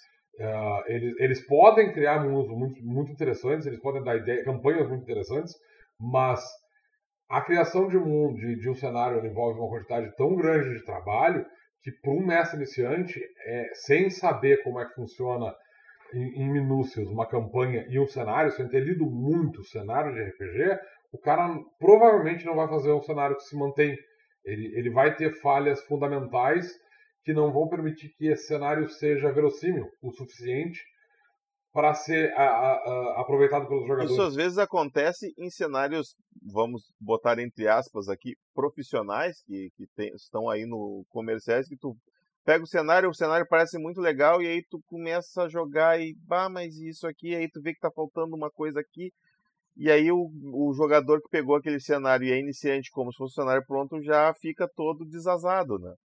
Então, é, é, aí eu concordo plenamente, tem que, se tu não está começando, pega um cenário pronto, pega uma aventura pronta e vai dali. Não te preocupa em ser original. É. A originalidade vai vir. Eventualmente, tu vai ter uma ideia para uma campanha que, pá, olha só que legal essa ideia. E aí tu vai pegar aquela ideia super original e aí tu vai mestrar e aí depois tu vai contar para alguém e a pessoa vai dizer, não, mas isso tem num livro, porque, né, a gente sempre descobre que as nossas é. ideias foram feitas por outra pessoa antes. Mas cara, as ideias vêm, elas, elas vão aparecer. E eventualmente tu pode chegar no, no, ponto de querer fazer o teu próprio cenário. Mas se tu não chegar também não é nenhum demérito. Tem mestres fantásticos. O Domênico é a prova aí. O Domênico é um excelente mestre e ele basicamente trabalha em cima de cenários prontos.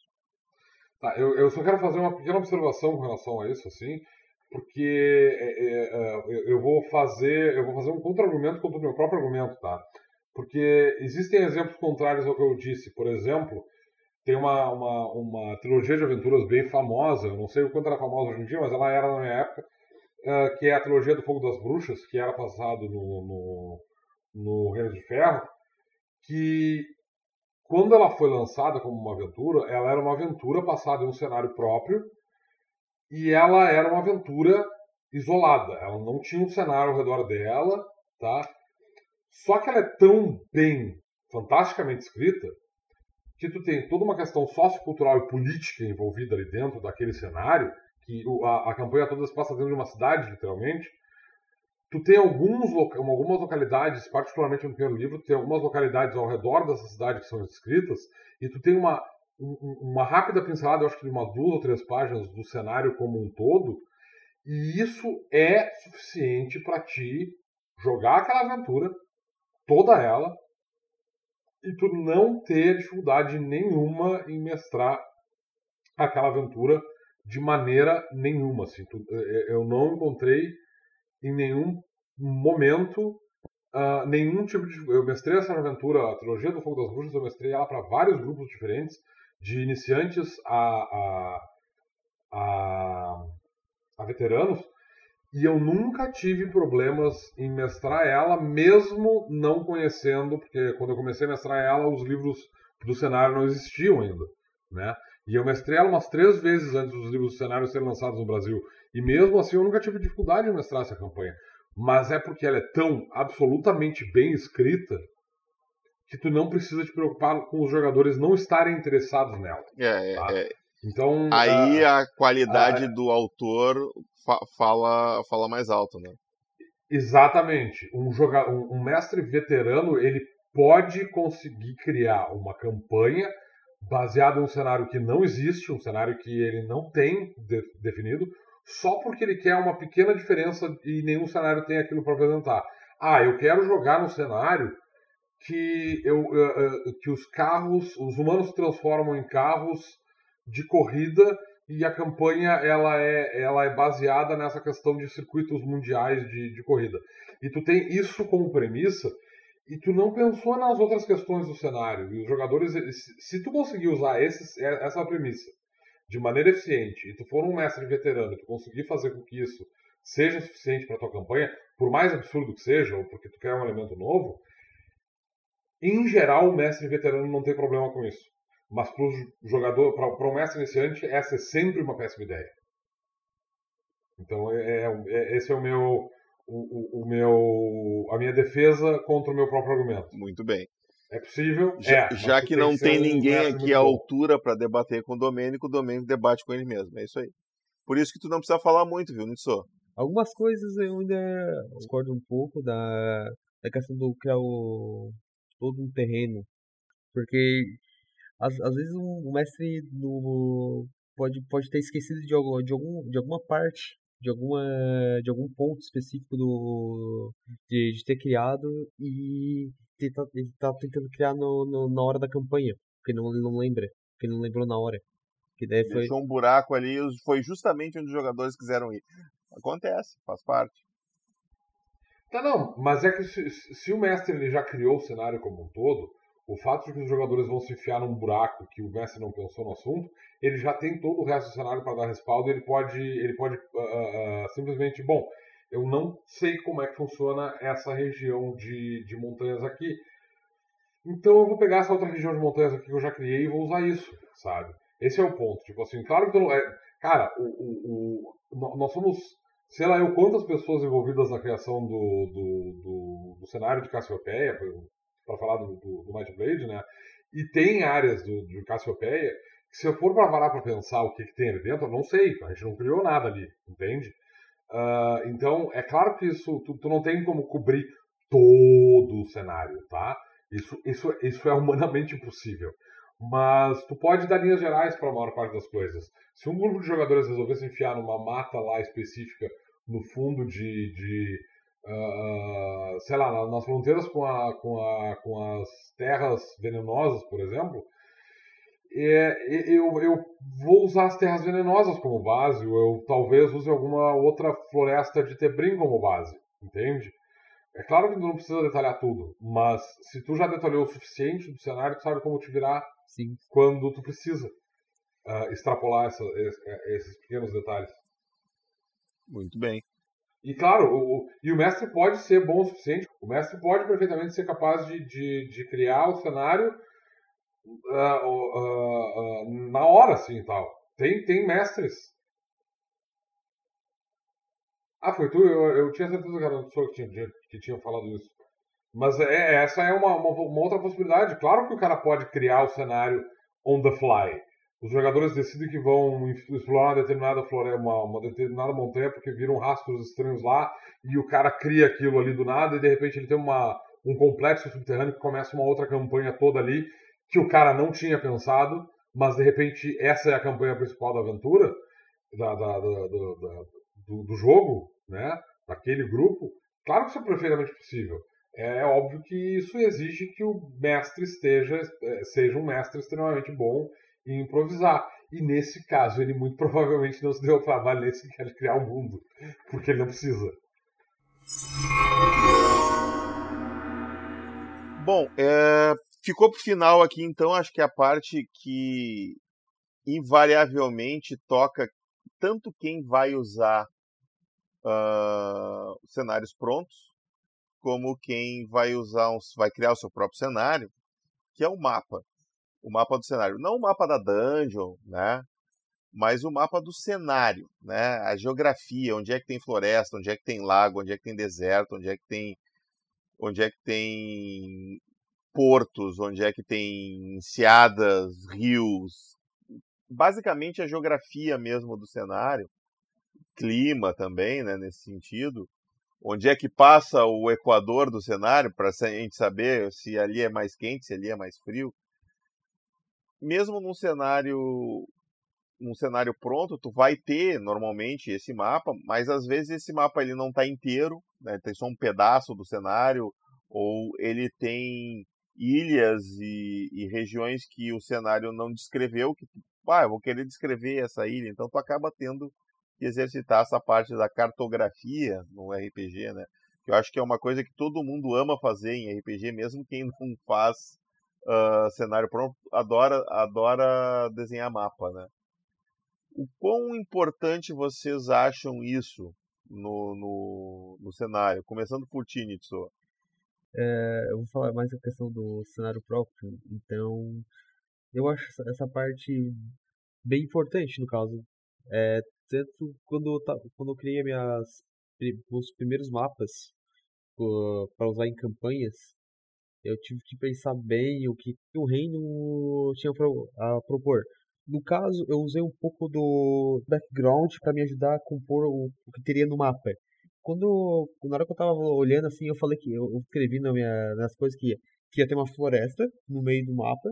A cidade em questão ia se passar em uma ilha e dentro dessa ilha dessa ilha existiriam mais quatro ilhas. Cada, cada uma. Dentro da ilha tem ilhas. É, exatamente. É que na verdade seria uma grande ilha. Um lago com ilha dentro. Exatamente.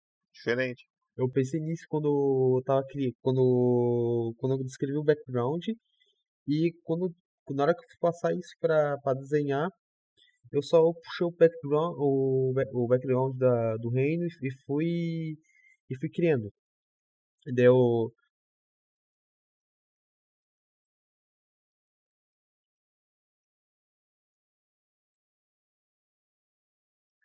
bastante. Essa é a parte essa é a parte mais difícil de quando você vai criar um mapa do para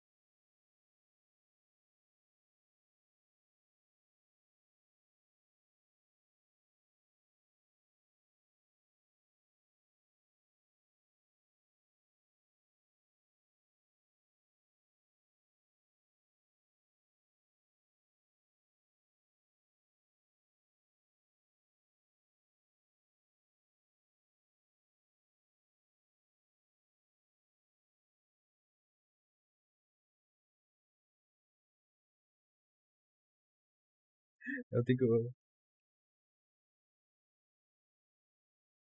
Comigo aconteceu igual. Eu, quando eu desenhei os primeiros mapas, eu comecei a desenhar. Daí eu comecei, pai, isso aqui tá uma ilha. Daí eu, eu apagava e, e apagava tudo e tentava desenhar de novo. Eu via que não ficava. Eu via.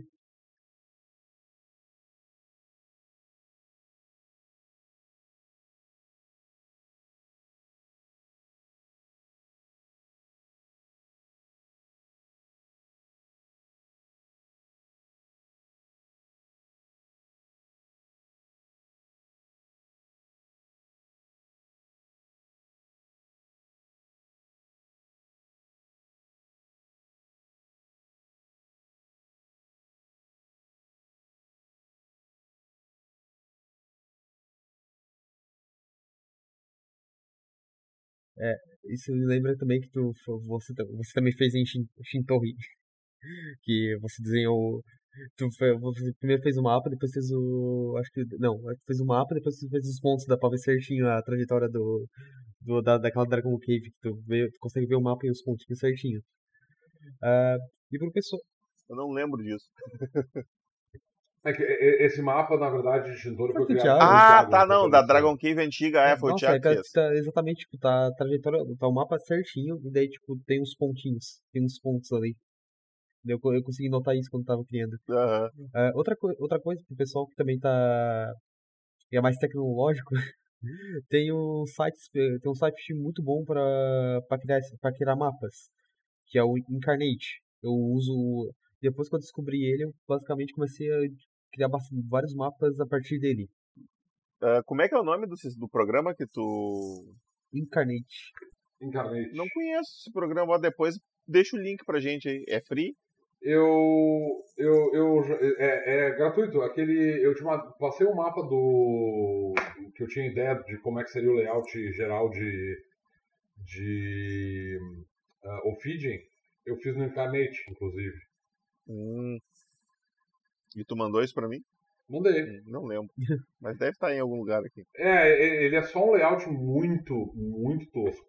É, eu, muito... eu, eu uso o Photoshop e, e o Illustrator para fazer, que são ferramentas profissionais de, de, de, edição de imagem, né? Mas eu vou te dizer que o meu sonho é encontrar um, um software de mapas que me permita fazer aqueles mapas realistas que a gente tem do, do Might Blade de uma maneira mais fácil, porque dá um trabalho fazer aquilo no Photoshop que me irrita. Eu quero ver pronto logo, sabe? É, eu, eu, eu, eu tenho meu orgulho de desenhista, então eu geralmente desenho meus mapas lá. Pois é, eu, eu queria muito eu até um dia que tu fizesse todos os mapas de Might Blade à mão pra gente ter essa versão, que ia ficar muito foda. Não, não é muito trabalhoso, não vai acontecer. Eu sei, por isso que eu falei. Fazer mapa é o inferno. Eu, eu, eu, eu fiz um mapa para. Assim, ó, ao longo da minha história de, de, de mestre, eu desenhei, eu acho que uns, uns sei lá, uns 10 ou 12 mapas e tal, para localidades importantes, para uma ilha aqui, uma ilhazinha ali, uma coisa assim e tal. O único continente que eu desenhei todo foi na época que eu jogava Tagmar, saudoso Tagmar. Uh, o Tagmar ele tinha dois continentes que eram em formato, o, o continente, aliás, ele tinha um continente em formato de U, mas os dois livros eles vinham com os mapas separados. E eu me dei o trabalho de desenhar todo o mapa numa uma folha, uma folha, eu acho que era uma A2, assim tal, porque eu queria os detalhes bem específicos de cada parte do mapa. Uh, eu acho que foi a única vez que eu realmente parei para fazer um mapa gigantesco. Esse meu cenário que eu criei, ele, eu basicamente peguei o mapa da Europa, distorci ele um pouco e passei por cima. E era isso. É, essa coisa é uma, uma dica também para fazer mapa, se tu não é bom disso, pega um continente do planeta Terra, vira ele de cabeça para baixo, dá uma inclinada e, e passa por cima com uma, uma papel, papel de pão, ou papel vegetal que tu tiver à mão. E aí vai, vai, só não passa certinho. De vez em quando faz uma, um, um recorte né, que não tem e tal, porque ninguém vai reconhecer. Tu pode ter certeza. E aí tu, tu pode copiar até a geografia, porque um problema natural quando tu cria um, tu cria um mapa é, é tu fazer acidentes geográficos que não fazem sentido.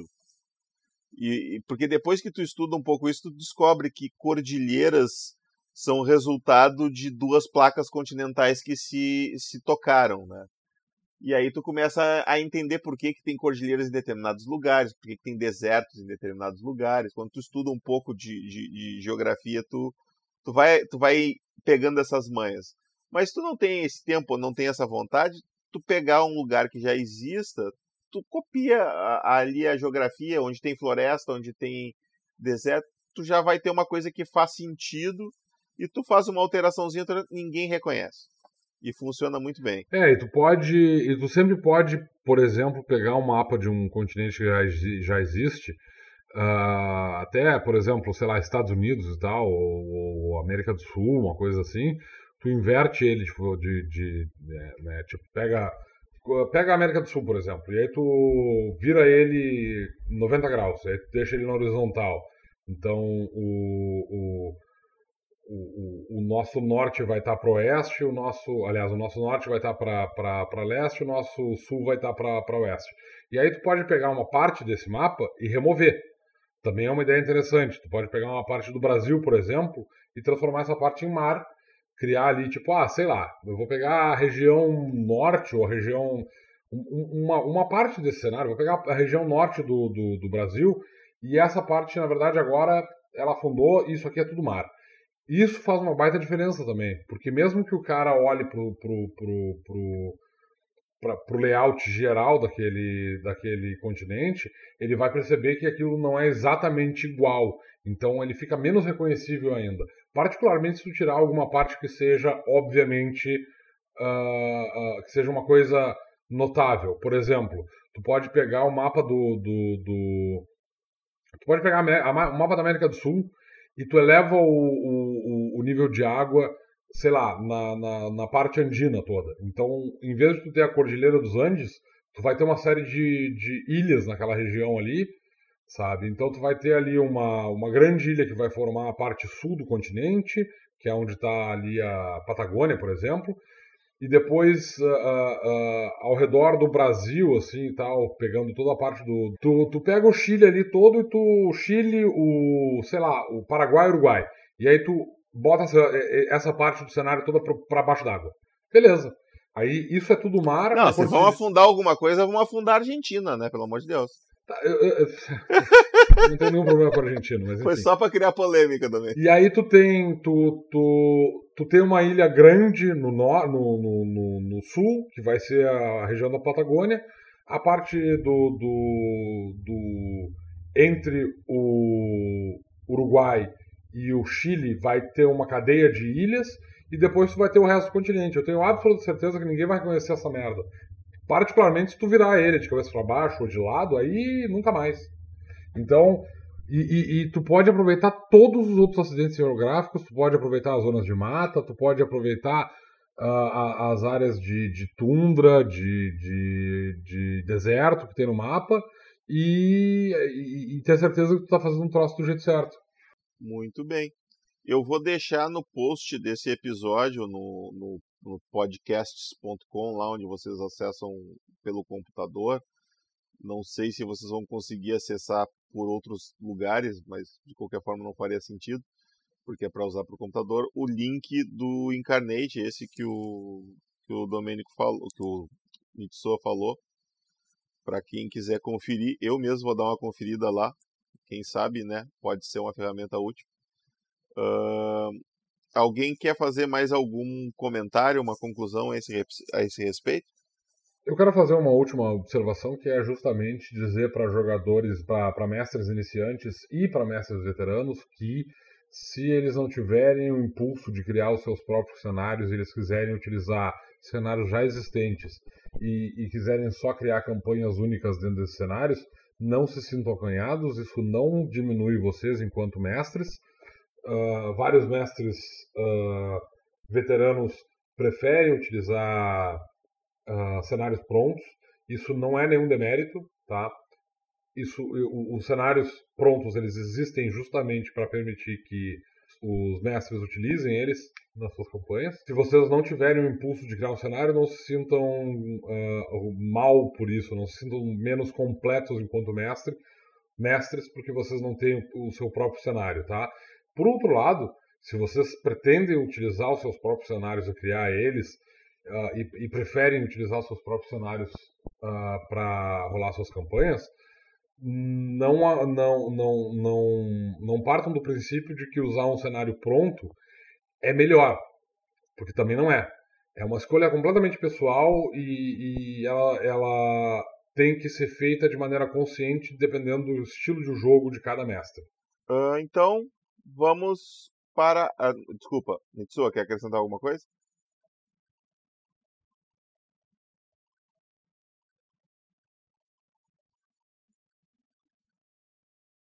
É, ele tem esse péssimo hábito de falar tudo realmente. Eu não fico sem nada para dizer normalmente também. Uh, então vamos para a Torre de Sarfion. Mitsoa, foi muito bom ter você aqui. Você pode continuar conosco na Torre de Sarfion se quiser, não, não tem problema nenhum. Uh, então eu já vou, mas eu quero já agradecer a tua presença antes para não esquecer de fazer isso no final. Foi uma honra. Ok, obrigado. Quando tiver ideias para pauta, por favor, claro. nos avisa. Quem sabe na próxima o Jonathan pode participar com a gente também. Uh...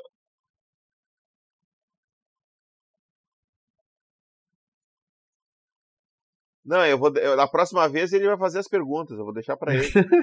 já, já tá, já tá, já tá de, já tá vacinado. E para quem está nos ouvindo, se você tem uma sugestão de pauta, fala aí, manda para nós. A gente está precisando. Estamos precisando muito de pauta. Principalmente dessas pautas que não exigem que a gente pare e, e determine muitas coisas sobre o sistema. A gente tem algumas pautas que a gente está travado aí, porque a gente quer falar direitinho, só que a gente quer que saia o guia do vilão primeiro, antes da gente falar. Então, a gente está precisando de pautas nesses pautas mais soltas, assim, sobre o que vocês podem fazer com o Might Blade, né? Então, por favor, perguntem, mandem ideias. Pode mandar pelo site, pelo, pelo Facebook, pode mandar no grupo, pode mandar no fórum, pode mandar no, no, no nosso e-mail, mightbladeoficial, mightblade.oficial.gmail.com. Então mandem e-mails para, para o mightblade.oficial arroba gmail.com. Eu quero muito receber e-mails de vocês. Eu sei que ninguém usa e-mails, mas eu quero receber e-mails. Então, façam isso para mim. E é um ótimo lugar para mandar pautas também, porque aí a gente não perde, né? Eu, eu, eu perdi a pauta umas três vezes aqui, porque o, o WhatsApp desligou, eu tive que catar a pauta lá adiante de novo. Então é isso, ficamos por aqui. Torre de Sarfion.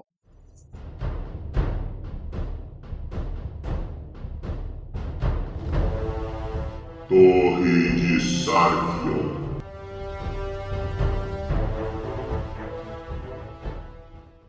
Muito bem, estamos aqui com a Torre de Sarfion, munidos de praticamente nenhuma pergunta, mas o Nissoa tem uma dúvida a respeito de carga. Vai lá, Nissoa, tudo contigo. Aproveita o teu momento de glória que tu tá aqui para fazer a pergunta ao vivo. Olha Não, seria legal. só referente às questões das cargas, que eu, eu completamente, quando eu estava lendo a questão das cargas, eu não tinha entendido direito como elas estão, como elas estão funcionando no, no sistema. Que eu fiz, o, eu fiz os cálculos, tentei, fazer, tentei usar, só que não saiu muito bem.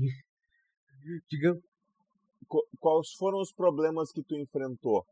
Isso é importante porque essa regra tá ruim, ela tá muito ruim, então a gente quer é, melhorar às ela. Vezes, tipo assim, às vezes eu comprava, um, eu, eu comprava uns itens e acabava que meu char, meu char ficava muito leve, sendo que eu comprei coisa pesada, ou às vezes eu eu comprava o item e ficava com um peso absurdo, daí eu fiquei eu fiquei meio confuso. Foi... Hum. É, teria que ver exatamente qual foi, qual foi o problema que tu, que tu encontrou. Deixa eu até pegar a regra de carga do livro aqui. Eu tô com ela, tô com ela à mão aqui agora. É, a, a, a, regra, a regra de carga do livro, na verdade, está com sérios problemas. Eu, na verdade, vivo dizendo isso. Uh, eu, eu, inclusive, sempre indico para todos os, os os jogadores que me falam sobre isso para não usarem a regra de carga que está no livro. Tem uma regra de carga na DC 10, 10 ou na 11, 10, eu não lembro. 10. É a 10? Tem uma regra de carga na DC 10 que funciona, foi playtestada, etc, etc.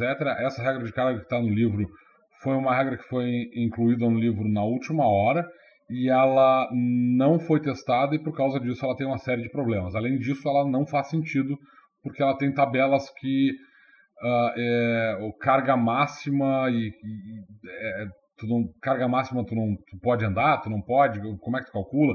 Ela tá toda errada, tá? É, então essa regra de carga que tá no, no, no, no livro, eu sugiro sempre que os jogadores não usem essa regra de carga que está no livro. Beleza. Mas assim, só no caso de alguém quiser usar, eu vou só esclarecer rapidamente o que, que ela faz, tá? tu tem três níveis de carga: carga básica, carga pesada e carga máxima. A carga básica tem uma tabela ali, mas qualquer um com dois neurônios sabe que a gente está multiplicando a força por 7. Né? Só ver ali os múltiplos. Que é a tua carga básica.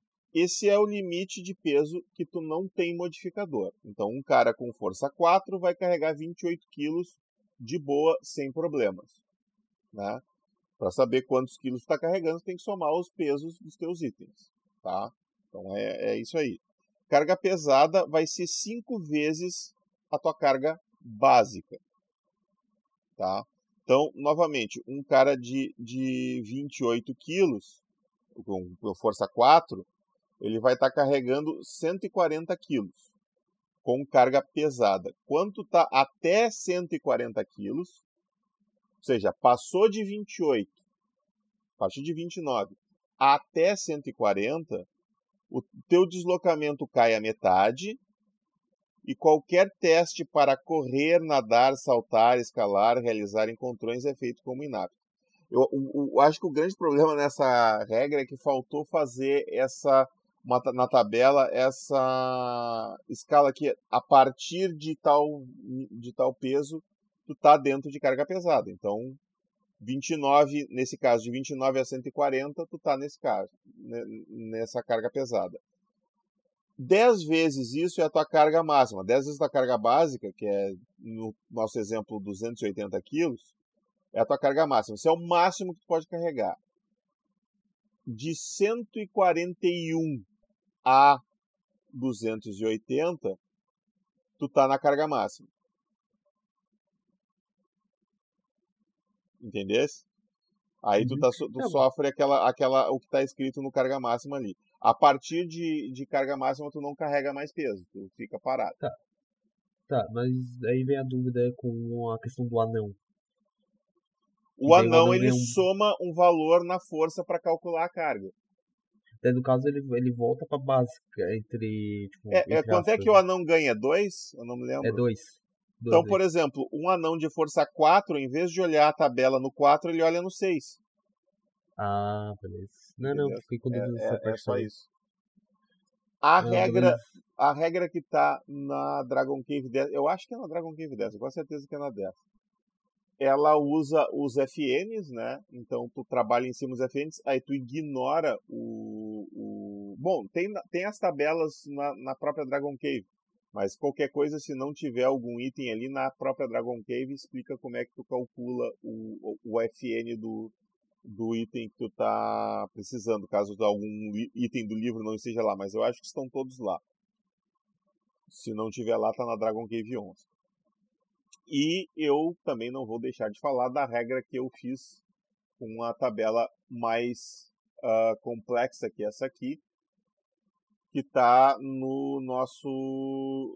eu- postei no grupo lá e eu postei no, no servidor do do Mightcast, dos nossos apoiadores.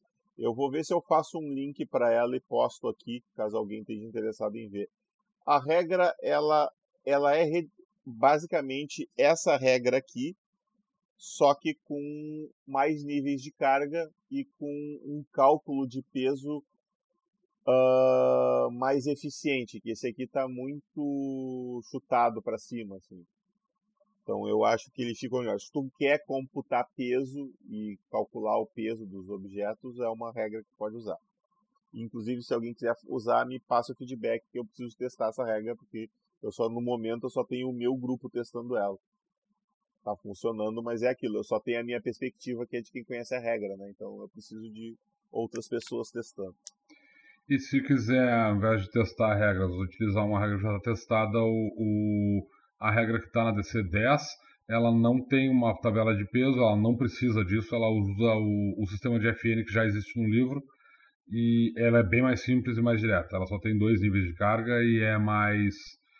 Ah, ela, é, ela é mais rápida, ela não exige uma quantidade tão grande de cálculo.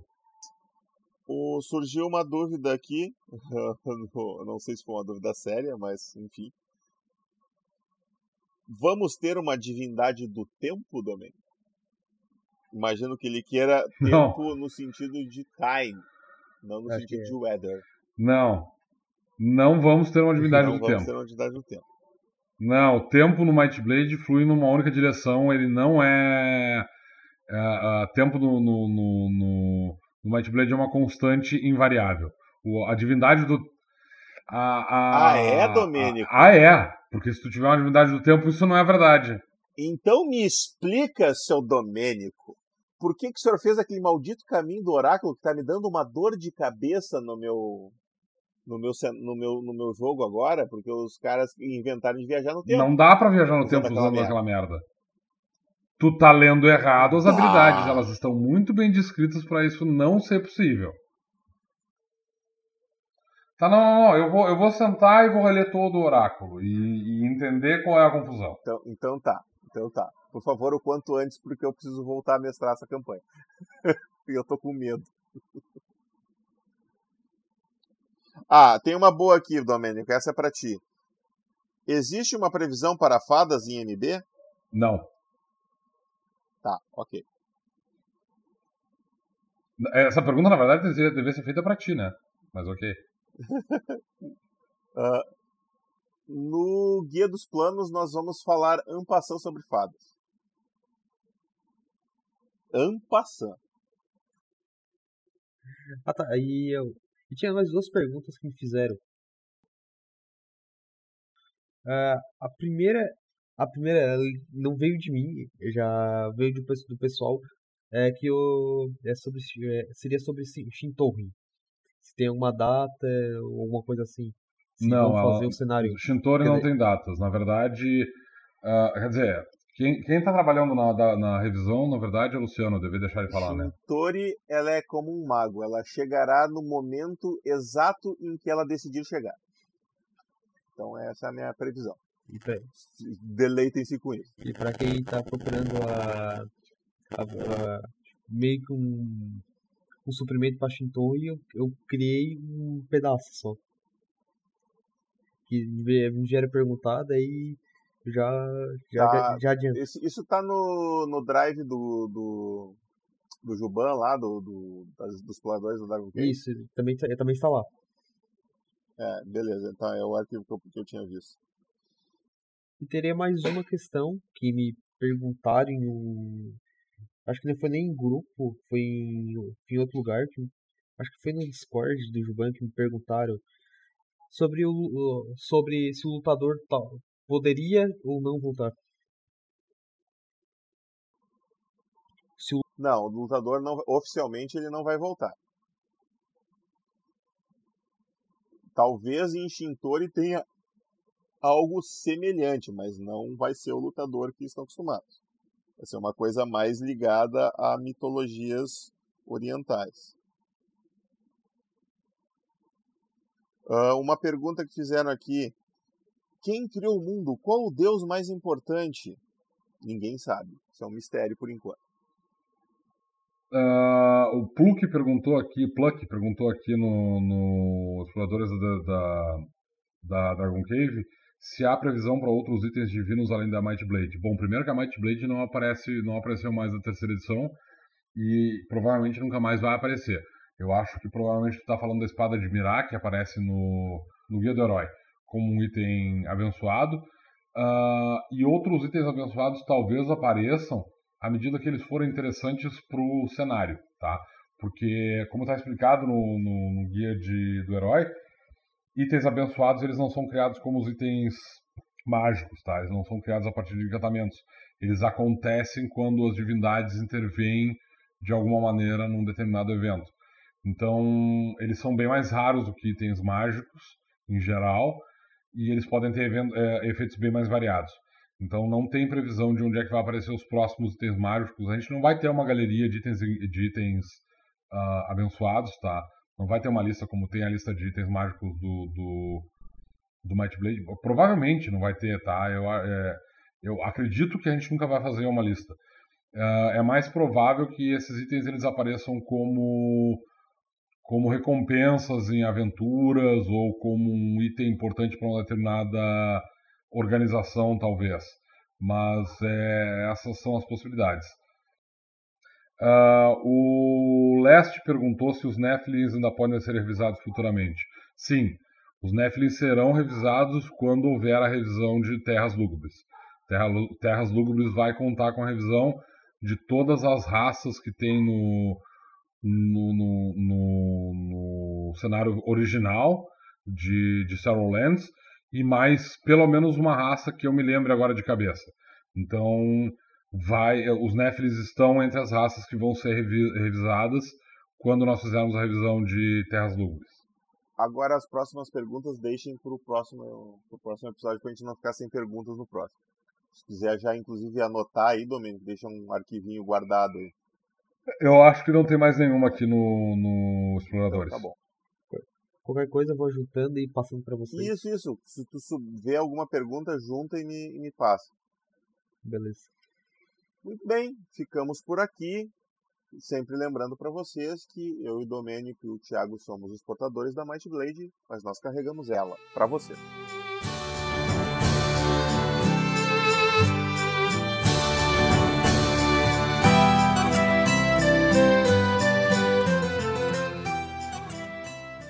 Sempre me atrapalho com o plural dessa frase de encerramento.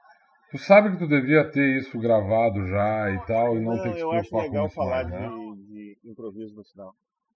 É, e aí tem que ficar regravando várias vezes.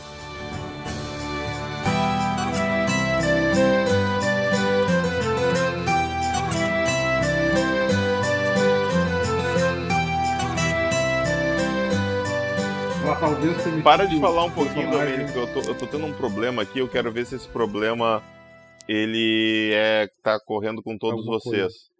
Nitsua, fala alguma coisa aí. Teste, teste, teste. Continua- um, dois, três, segue falando, teste. fala.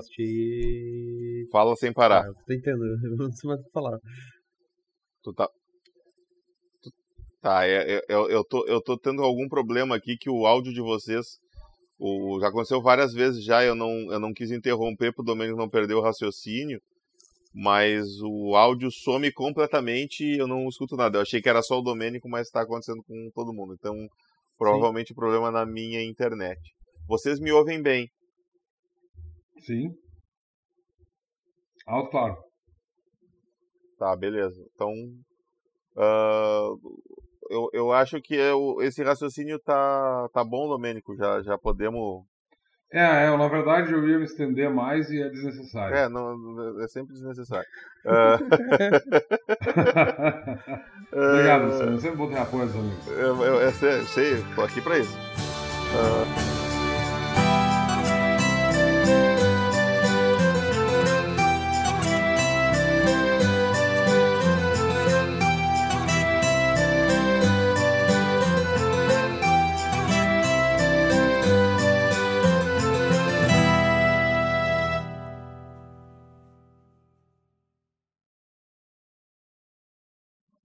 Para aí, para aí, eu sei, eu, eu também achava, eu também achava isso, cara. Aí o cara me disse, não, mas tu pega isso aqui, faz isso aqui, faz isso aqui, e aí tu viaja no tempo. E aí o que que acontece? Porque a pessoa pega um- uma, uma regra e extrapola. Eu até sei do que Parei um pouquinho, eu, eu- eu- cadê a merda do meu guia do herói, cacete? Momento, momento dúvida dos próprios, dos próprios desenvolvedores. Cara, eu, eu, eu, Peraí, peraí, que eu vou pegar aqui que eu, que eu vou te dizer, tá? É que eu acho que não é uma extrapolação assim como tu tá imaginando, porque me fez bastante sentido, tá escrito na habilidade que tu pode fazer. Aqui, ó. Atravessar janela mágica. Ok? Desenhando um selo místico sobre uma janela mágica, você pode criar um portal diretamente à frente da criatura, objeto ou superfície que você estiver observando, que pode ser atravessado em ambas as direções. Ok? Ok? Abrir janela mágica. Desenhando um selo místico sobre uma janela mágica, você pode criar uma. Ah, não, essa aqui nem precisa. Essa aqui é. Cadê? Janela mágica. Desenhando um selo místico sobre uma superfície, você é capaz de canalizar os efeitos de clarevidência, psicometria ou retrocognição, criando uma espécie de janela onde os seus eventos, de, onde os eventos que o oráculo perceberia podem ser visualizados por qualquer um. Então, eu pego retro, retrocognição. Não, não é retrocognição, é, é o que o retrocognição que tu vê na mente da outra pessoa. Psicometria. Eu pego psicometria, vou num lugar aonde aconteceu a revoada. Aí eu vejo no dois mil anos no passado e eu abro uma janela, eu faço uma janela mágica para mostrar para as pessoas isso. E aí eu abro uma janela mágica e como ela vai em ambas as direções, eu atravesso e eu estou durante a revoada. Fui pro passado. Ai, ai, peraí que eu tenho que ler isso eu mesmo, porque tu falando parece. É, é, é esse que é o problema. Não, não, é que eu não tô lendo, então tá eu não consigo ver as regras, as minúcias, porque eu tenho certeza que tá faltando alguma coisa nessa coisa aí. caraca, por, por essa nem eu esperava. É que o atravessar a janela mágica é feito para te usar sobre uma janela mágica. E o janela mágica tu pode usar com psicometria. E psicometria te permite ver e ouvir eventos relevantes que aconteceram ao redor de um objeto ou de uma determinada área. Então, para mim funciona. E com retrocognição tu ainda pode voltar numa, numa memória de alguém. né, Ainda possível. Lembra-se da vez que seu pai morreu. Muito bem, vou lá e impeço que teu pai morra. Dou-lhe uma, dou-lhe duas.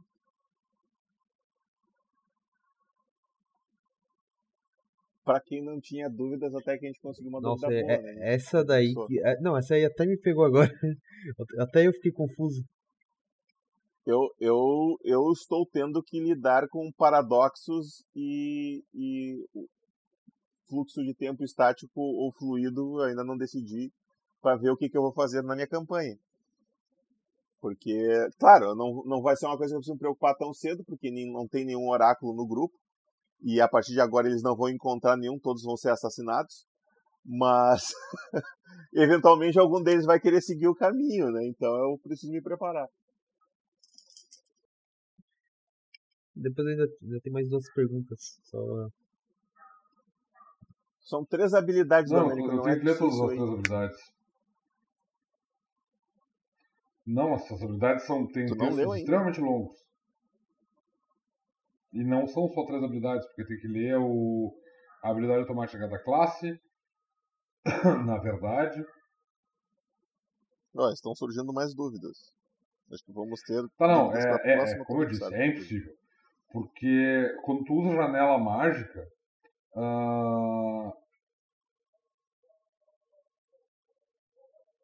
o- psicometria, tá? Quando tu usa psicometria numa, numa, numa determinada, área, ah, determinada área, tu vê os eventos que estão acontecendo naquela, naquela área. tá? Diz aqui na habilidade. ah, depois de ver todas as impressões de um item, o oráculo pode revê-las em qualquer ordem que deseja. Tá? Então, quando tu abre uma janela mágica usando psicometria, tu não está abrindo uma janela mágica para aquele lugar, tu está abrindo uma janela mágica para a memória do mago, do conjurador, que está vendo aquela memória. Tá, isso aí não é abrir a janela mágica, isso aí é a janela mágica. Tá, isso Tá é janela fazendo uma mágica. janela mágica. Exatamente. Quando Tá. tu vai usar atravessar ah, a janela mágica,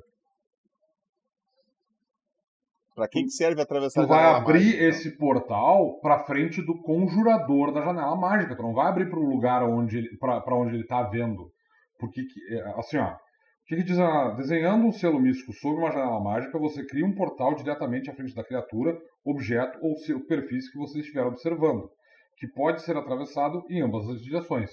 Tu não está observando os eventos. ah, ah, tu não está observando esses eventos a tua janela mágica, ela não está ligada diretamente aos eventos. Tu está observando o pensamento do conjurador que está fazendo essa janela mágica. Quando tu abre uma, quando tu abre uma janela mágica, Tá, não, é, é- eu, eu, eu te entendi, mas eu tô partindo do pressuposto que o conjurador sim, é, mas é esse o ponto. Tipo, a janela mágica não serve para isso. É Tá. é- é- tu não abre janela mágica para isso.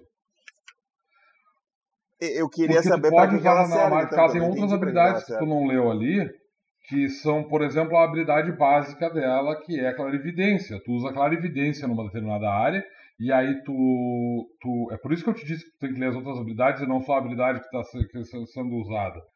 Ah, com clarividência, tu pode criar uma ligação entre Onde é que tá a clarividência que eu não tô achando uma aqui? runa que tu tiver desenho. É a habilidade automática. É a Ah, habilidade tá. automática. Tu pode criar uma. uma ah, fechando os olhos e concentrando-se em uma criatura, item ou superfície onde haja um selo místico que, você tenha desenhado, você é capaz de ver e ouvir o que estiver ocorrendo nos arredores daquele selo. Você vê e ouve com suas próprias capacidades e não pode usar os seus ah, outros sentidos para perceber ambientes ao, ao redor do selo. Tanto os selos usados para conjurar. Ah, estou no escuro, não consigo ler direito. Tanto os selos usados para conjurar magias ou selos místicos simples podem ser usados como alvos dessa habilidade. Essa habilidade funciona por tanto tempo quanto você se concentrar, blá blá blá. Então, quando tu abre uma janela mágica, tu abre uma janela mágica para um lugar onde tu usou clarividência. Porque nesse caso, tu tá usando o selo como alvo, tá? Porque quando tu abre uma, quando tu abre uma janela mágica, quando tu usa a habilidade abrir janela mágica, tu tá abrindo uma, um portal entre o lugar que tu ah, ah, o, o, a janela mágica que tu já tem conjurada e o foco de efeito. De- deixa eu te. Deixa eu te interromper. Deixa eu te interromper. É, é, é, que eu assim, eu acho que tu tá na tua cabeça misturando janela mágica com atravessar janela mágica, mas ok. No janela mágica fala isso que tu, tudo que tu falou. Só que também fala que tu pode usar a janela Sim. mágica em psicometria e retrocognição. Eu concordo, eu entendi Exato. que janela mágica é tipo uma televisãozinha. Tu liga uma Sim, é tela isso. para mostrar para as outras pessoas a tua visão. Então tu tá usando clarevidência, eu quero mostrar o que Exatamente, minha é exatamente clarevidência isso tá vendo. Aí tu faz. faz uma tela para as outras pessoas. É isso, né? Aí eu Tá? usei isso para minha psicometria. Eu Beleza. estou vendo o que aconteceu no passado daquele Tá. lugar. Aí eu estou mostrando o passado daquele lugar para as pessoas. Só que lá no atravessar janela mágica, não diz que tu não tá atravessando para o passado, diz que tu tá atravessando, tu abre um portal, tu escolhe um alvo dentro da visão, tá escrito ali, e tu abre uma passagem. Eu estou vendo uma pessoa que estava ali no passado. Vou abrir um portal na frente dela e aí eu posso atravessar nos dois sentidos. Tanto eu atravessar quanto aquela pessoa atravessar para onde eu tô. É isso que a habilidade dá a entender. Porque se não é isso que ela faz, eu não consegui entender qual é a vantagem dela. Porque eu tô com a tela aberta mostrando o passado para as pessoas que estão à minha volta. Para Tá, que, que é serve eu abrir uma janela, outra abrir, vez, atravessar tá? essa janela mágica? não lê as outras habilidades e tu não sabe o que as outras habilidades do caminho fazem. E esse é o teu problema. O ponto é, tipo assim, ó. ah, Ah, que merda. Bom momento para começar a travar uma porra do meu Discord de novo. Agora eu Tô não tô te segurando a explicação, Não eu vou explicar. ficar lendo Segura as coisas em voz alta enquanto eu espero. Ah, tá, ele vai sair e voltar. Tá. Tá, vamos lá. Ah, Então, assim, ó, o ponto do, do criar janela mágica, tá? Abrir janela mágica, atravessar a janela mágica. Vamos, vamos começar do, do início, tá? O sujeito usou clarividência. Ele está vendo um efeito do passado, ok? Ah, você não está me ouvindo ainda. Tá, não, não, tô te ouvindo. Eu só, eu só não lembrava que. Eu não, não lembrava que clarifi- Achei que Não, ver não, não, eventos perdão, do passado perdão. é É psicometria. Psicometria. Tá, tá. Tá usando psicometria, psicometria e tá vendo um evento do passado, tá? Ok. Muito bem. Aí tu usa uma janela mágica para mostrar esses efeitos do passado para outros, pro- pro- como se fosse uma tela de TV. É literalmente isso, né? Psicometria Uhum. tu vai tocar um objeto, ah, ou lugar, ou região, ou pessoa, ou criatura, e tu vai ver eventos importantes do passado desse, desse alvo, tá? Ok. Só que o, o, o, As pessoas à tua o volta não estão vidente- vendo. o vidente vê isso na própria cabeça. Ele está vendo isso como uma lembrança. Aí eu posso abrir, usar a habilidade janela mágica para abrir, digamos, na mão desse cara, tá? Ou na frente dele, não importa, onde ele desenhou o selo, o uma, uma, uma telinha aonde as outras pessoas podem ver o que está acontecendo. Essa Ok. telinha tem que ser pequena ou pode ser do tamanho de uma porta? Não faz a menor diferença. Eu acho que o, Tá. o, o- A, magia habilidade não especifica. A, a magia não especifica. Ah, se tu usar abrir janela mágica, tu vai abrir uma janela adiante dessa pessoa que tu está observando. A pessoa que tu está observando não é o evento no passado, porque o evento no passado é um evento que aconteceu no passado. Essa pessoa que tu está vendo no passado, ela pode estar morta. Tu não tem como entrar. Tipo assim, ó. Imagina o seguinte: tá na frente do teu computador e aí tu tá assistindo um filme. Alguém te faz uma chamada de vídeo. Tu ah, não vai fazer uma chamada de vídeo pro computador do cara para ver o que o cara tá vendo e entrar em contato com os atores que estão fazendo o filme. Tu vai abrir uma, uma chamada de vídeo para falar com a pessoa que está assistindo, tá? Essa é a mesma lógica. Se tu abrir uma janela mágica, tu vai abrir a janela mágica para a pessoa que estiver observando os eventos. Tá. Então tu vai abrir essa janela mágica, ela basicamente tu vai transformar a tua janela em uma tu vai basicamente criar uma magia absolutamente inútil, porque tu vai criar uma janela de dois lados em que tu tá conversando com a pessoa que tá conjurando a magia. Se tu é o conjurador e tu abre essa janela mágica sobre a tua própria janela, tu tá conversando contigo mesmo. Então basicamente tu vai estar olhando para ti próprio. Serve como espelho, não é completamente inútil. Eu, eu, eu te confesso, cara, que eu não entendi. Eu realmente não consegui entender para que serve essa magia. Se não Ah. é para ti. Porque Eu vou te explicar só para te entender o problema, tá? Porque Tá. eu não fui a única pessoa que tive essa interpretação. Porque eu, Eu não tinha sei. lido essa, essa, esse caminho, para ser bem sincero.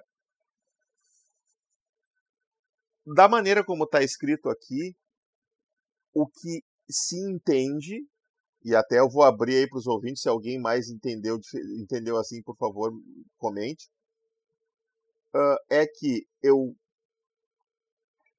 uso psicometria para o passado, para ver um evento.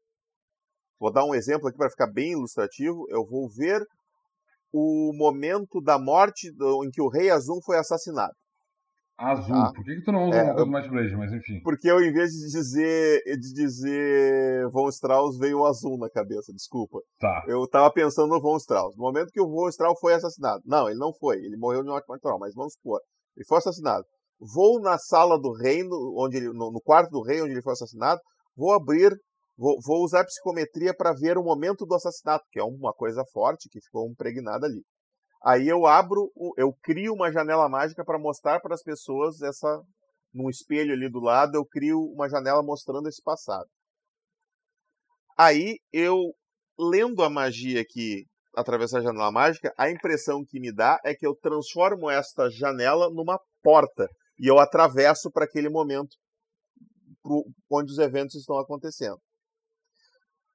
É assim que dá a entender, cara, porque tu diz aqui assim, tá, tá bem óbvio assim, tu, tu você cria um portal diretamente à frente da criatura ou objeto. Por exemplo, eu criei um portal no Rei Azul. Eu vou puxar ele antes dele ser assassinado. É isso que eu tô querendo fazer. Eu criei Tá, um portal na não frente pode do Rei Azul. fazer isso. O Rei Azul já tá morto, ele não é uma criatura. É, eu ele sei, é eu uma sei, visão.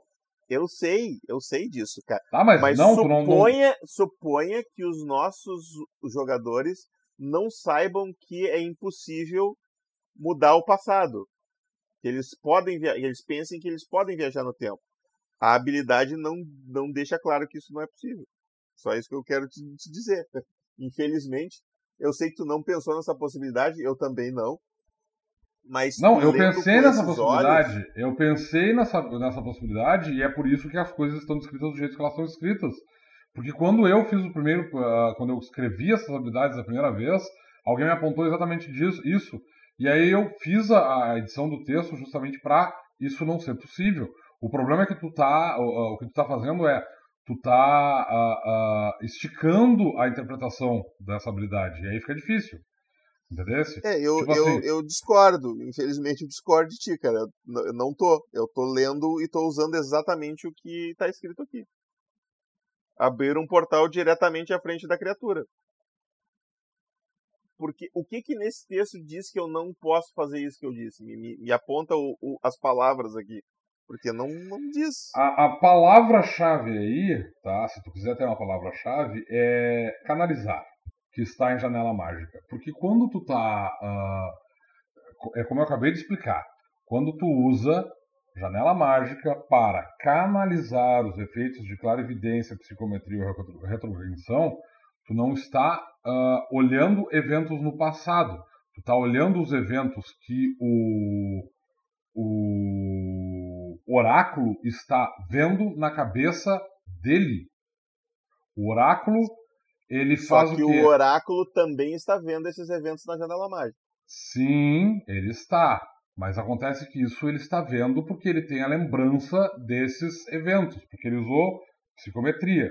Quando ele usou psicometria, ele gravou aqueles, aqueles efeitos na memória Então dele tá me dizendo e que ele atravessar a pode janela mágica. rever, deixa eu terminar, e ele pode rever aqueles eventos quando ele quiser. Quando ele usa a janela mágica, ele canaliza os efeitos de clarividência, psicometria ou recognição, permitindo, numa espécie de janela, permitindo que outras pessoas além dele possam ver aqueles eventos quando ele lembra. Ele não está mostrando eventos do passado, ele está mostrando eventos que estão na memória dele. Esse é o ponto. Tu não está mostrando eventos que aconteceram no passado. Tu está mostrando eventos que tu viu no passado e que são agora tuas memórias. Por isso, se alguém abrir uma janela mágica, ela- ele não vai. e aí a pessoa fica pulando quando eu tô explicando a coisa. É, desculpa, cara, é que eu não consigo te ouvir porque eu saio e entro, ignora os meus pulos, eu segue falando. Não dá, porque se, eu, se tu não tá me ouvindo, não adianta estar explicando. Não, mas é, é que não, eu, eu, eu ouvi o suficiente, eu não, tu, tu tá repetindo a mesma explicação de antes. Tá? É que assim, ó, eu entendi o teu ponto, tá? Eu, inclusive, eu não quero que isso funcione assim, entendeu? Mas para mim, não a explicação não está satisfatória.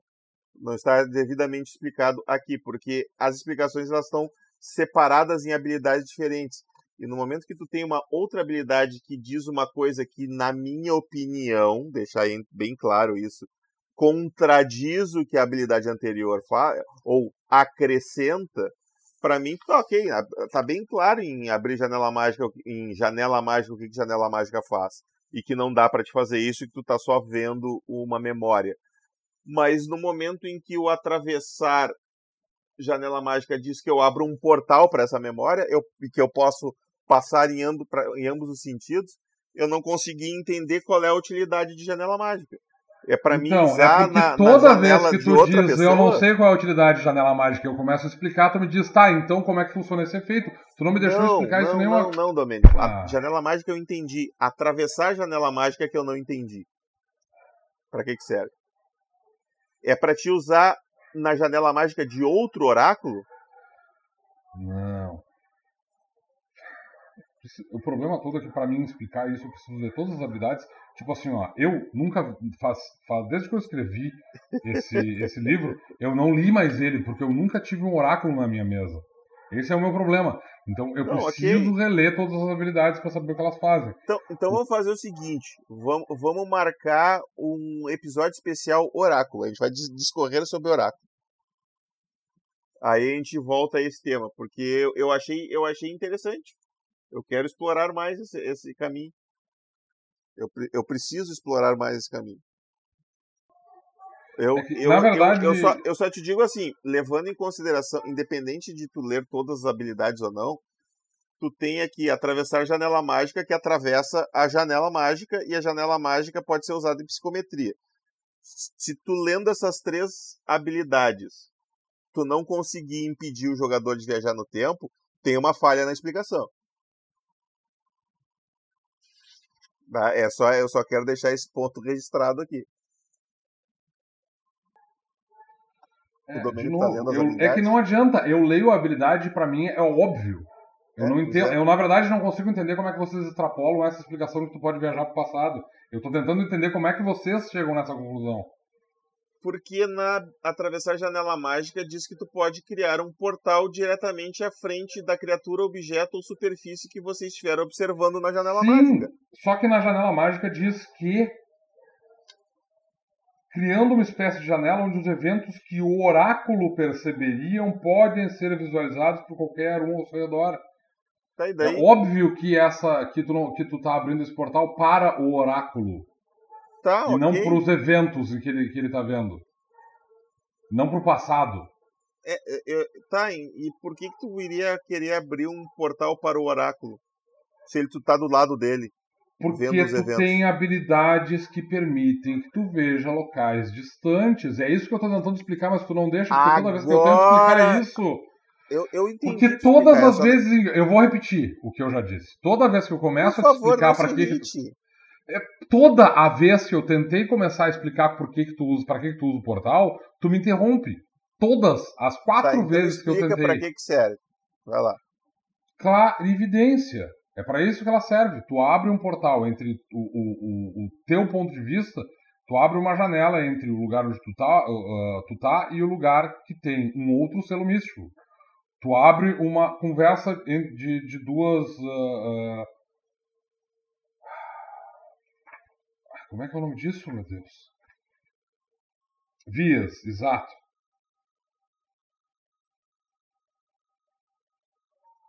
Não adianta, eu preciso sentar e ler as habilidades, mas basicamente ela serve para isso. Tu abre, clarividência serve para isso. Clarividência tu ah, observa, tu abre um- uma, uma janela com para um local distante. Ah, ah, não adianta. Eu já tô com dor de cabeça de tentar explicar isso. Tá, eu- de- de- e eu já tô assim. irritado também. Não É, adianta, tu tá conseguir irritado, tu, tu deixa assim. Eu vou, eu vou, eu vou cortar toda essa, essa, essa conversa e a gente vai fazer um podcast sobre oráculos. Porque, meu Deus. Eu tava, eu tava, eu tava escutando assim, eu tipo, cara, é, que é viagem. que eu, eu realmente acho que tu deve ler bem essas habilidades todas e principalmente le- levar em consideração interpretação delas separadamente. Porque tu tá levando só clarividência em conta e a habilidade janela mágica não Tá, é não, usada não, não. Eu vou, eu vou sentar e vou reler todo o oráculo e, Isso, e isso. entender qual é a confusão. Então, então tá, então tá. Por favor, o quanto antes, porque eu preciso voltar a mestrar essa campanha. e eu tô com medo. Tá, mas assim, ó, só pra constar, se tu permitir que os teus jogadores tenham usado isso uma vez, tu não pode Não, não voltar permiti. atrás. Não, não, não Ah, permiti. tá. Não permiti ainda. Ah, vamos botar mais uma pergunta aqui que o pessoal, o até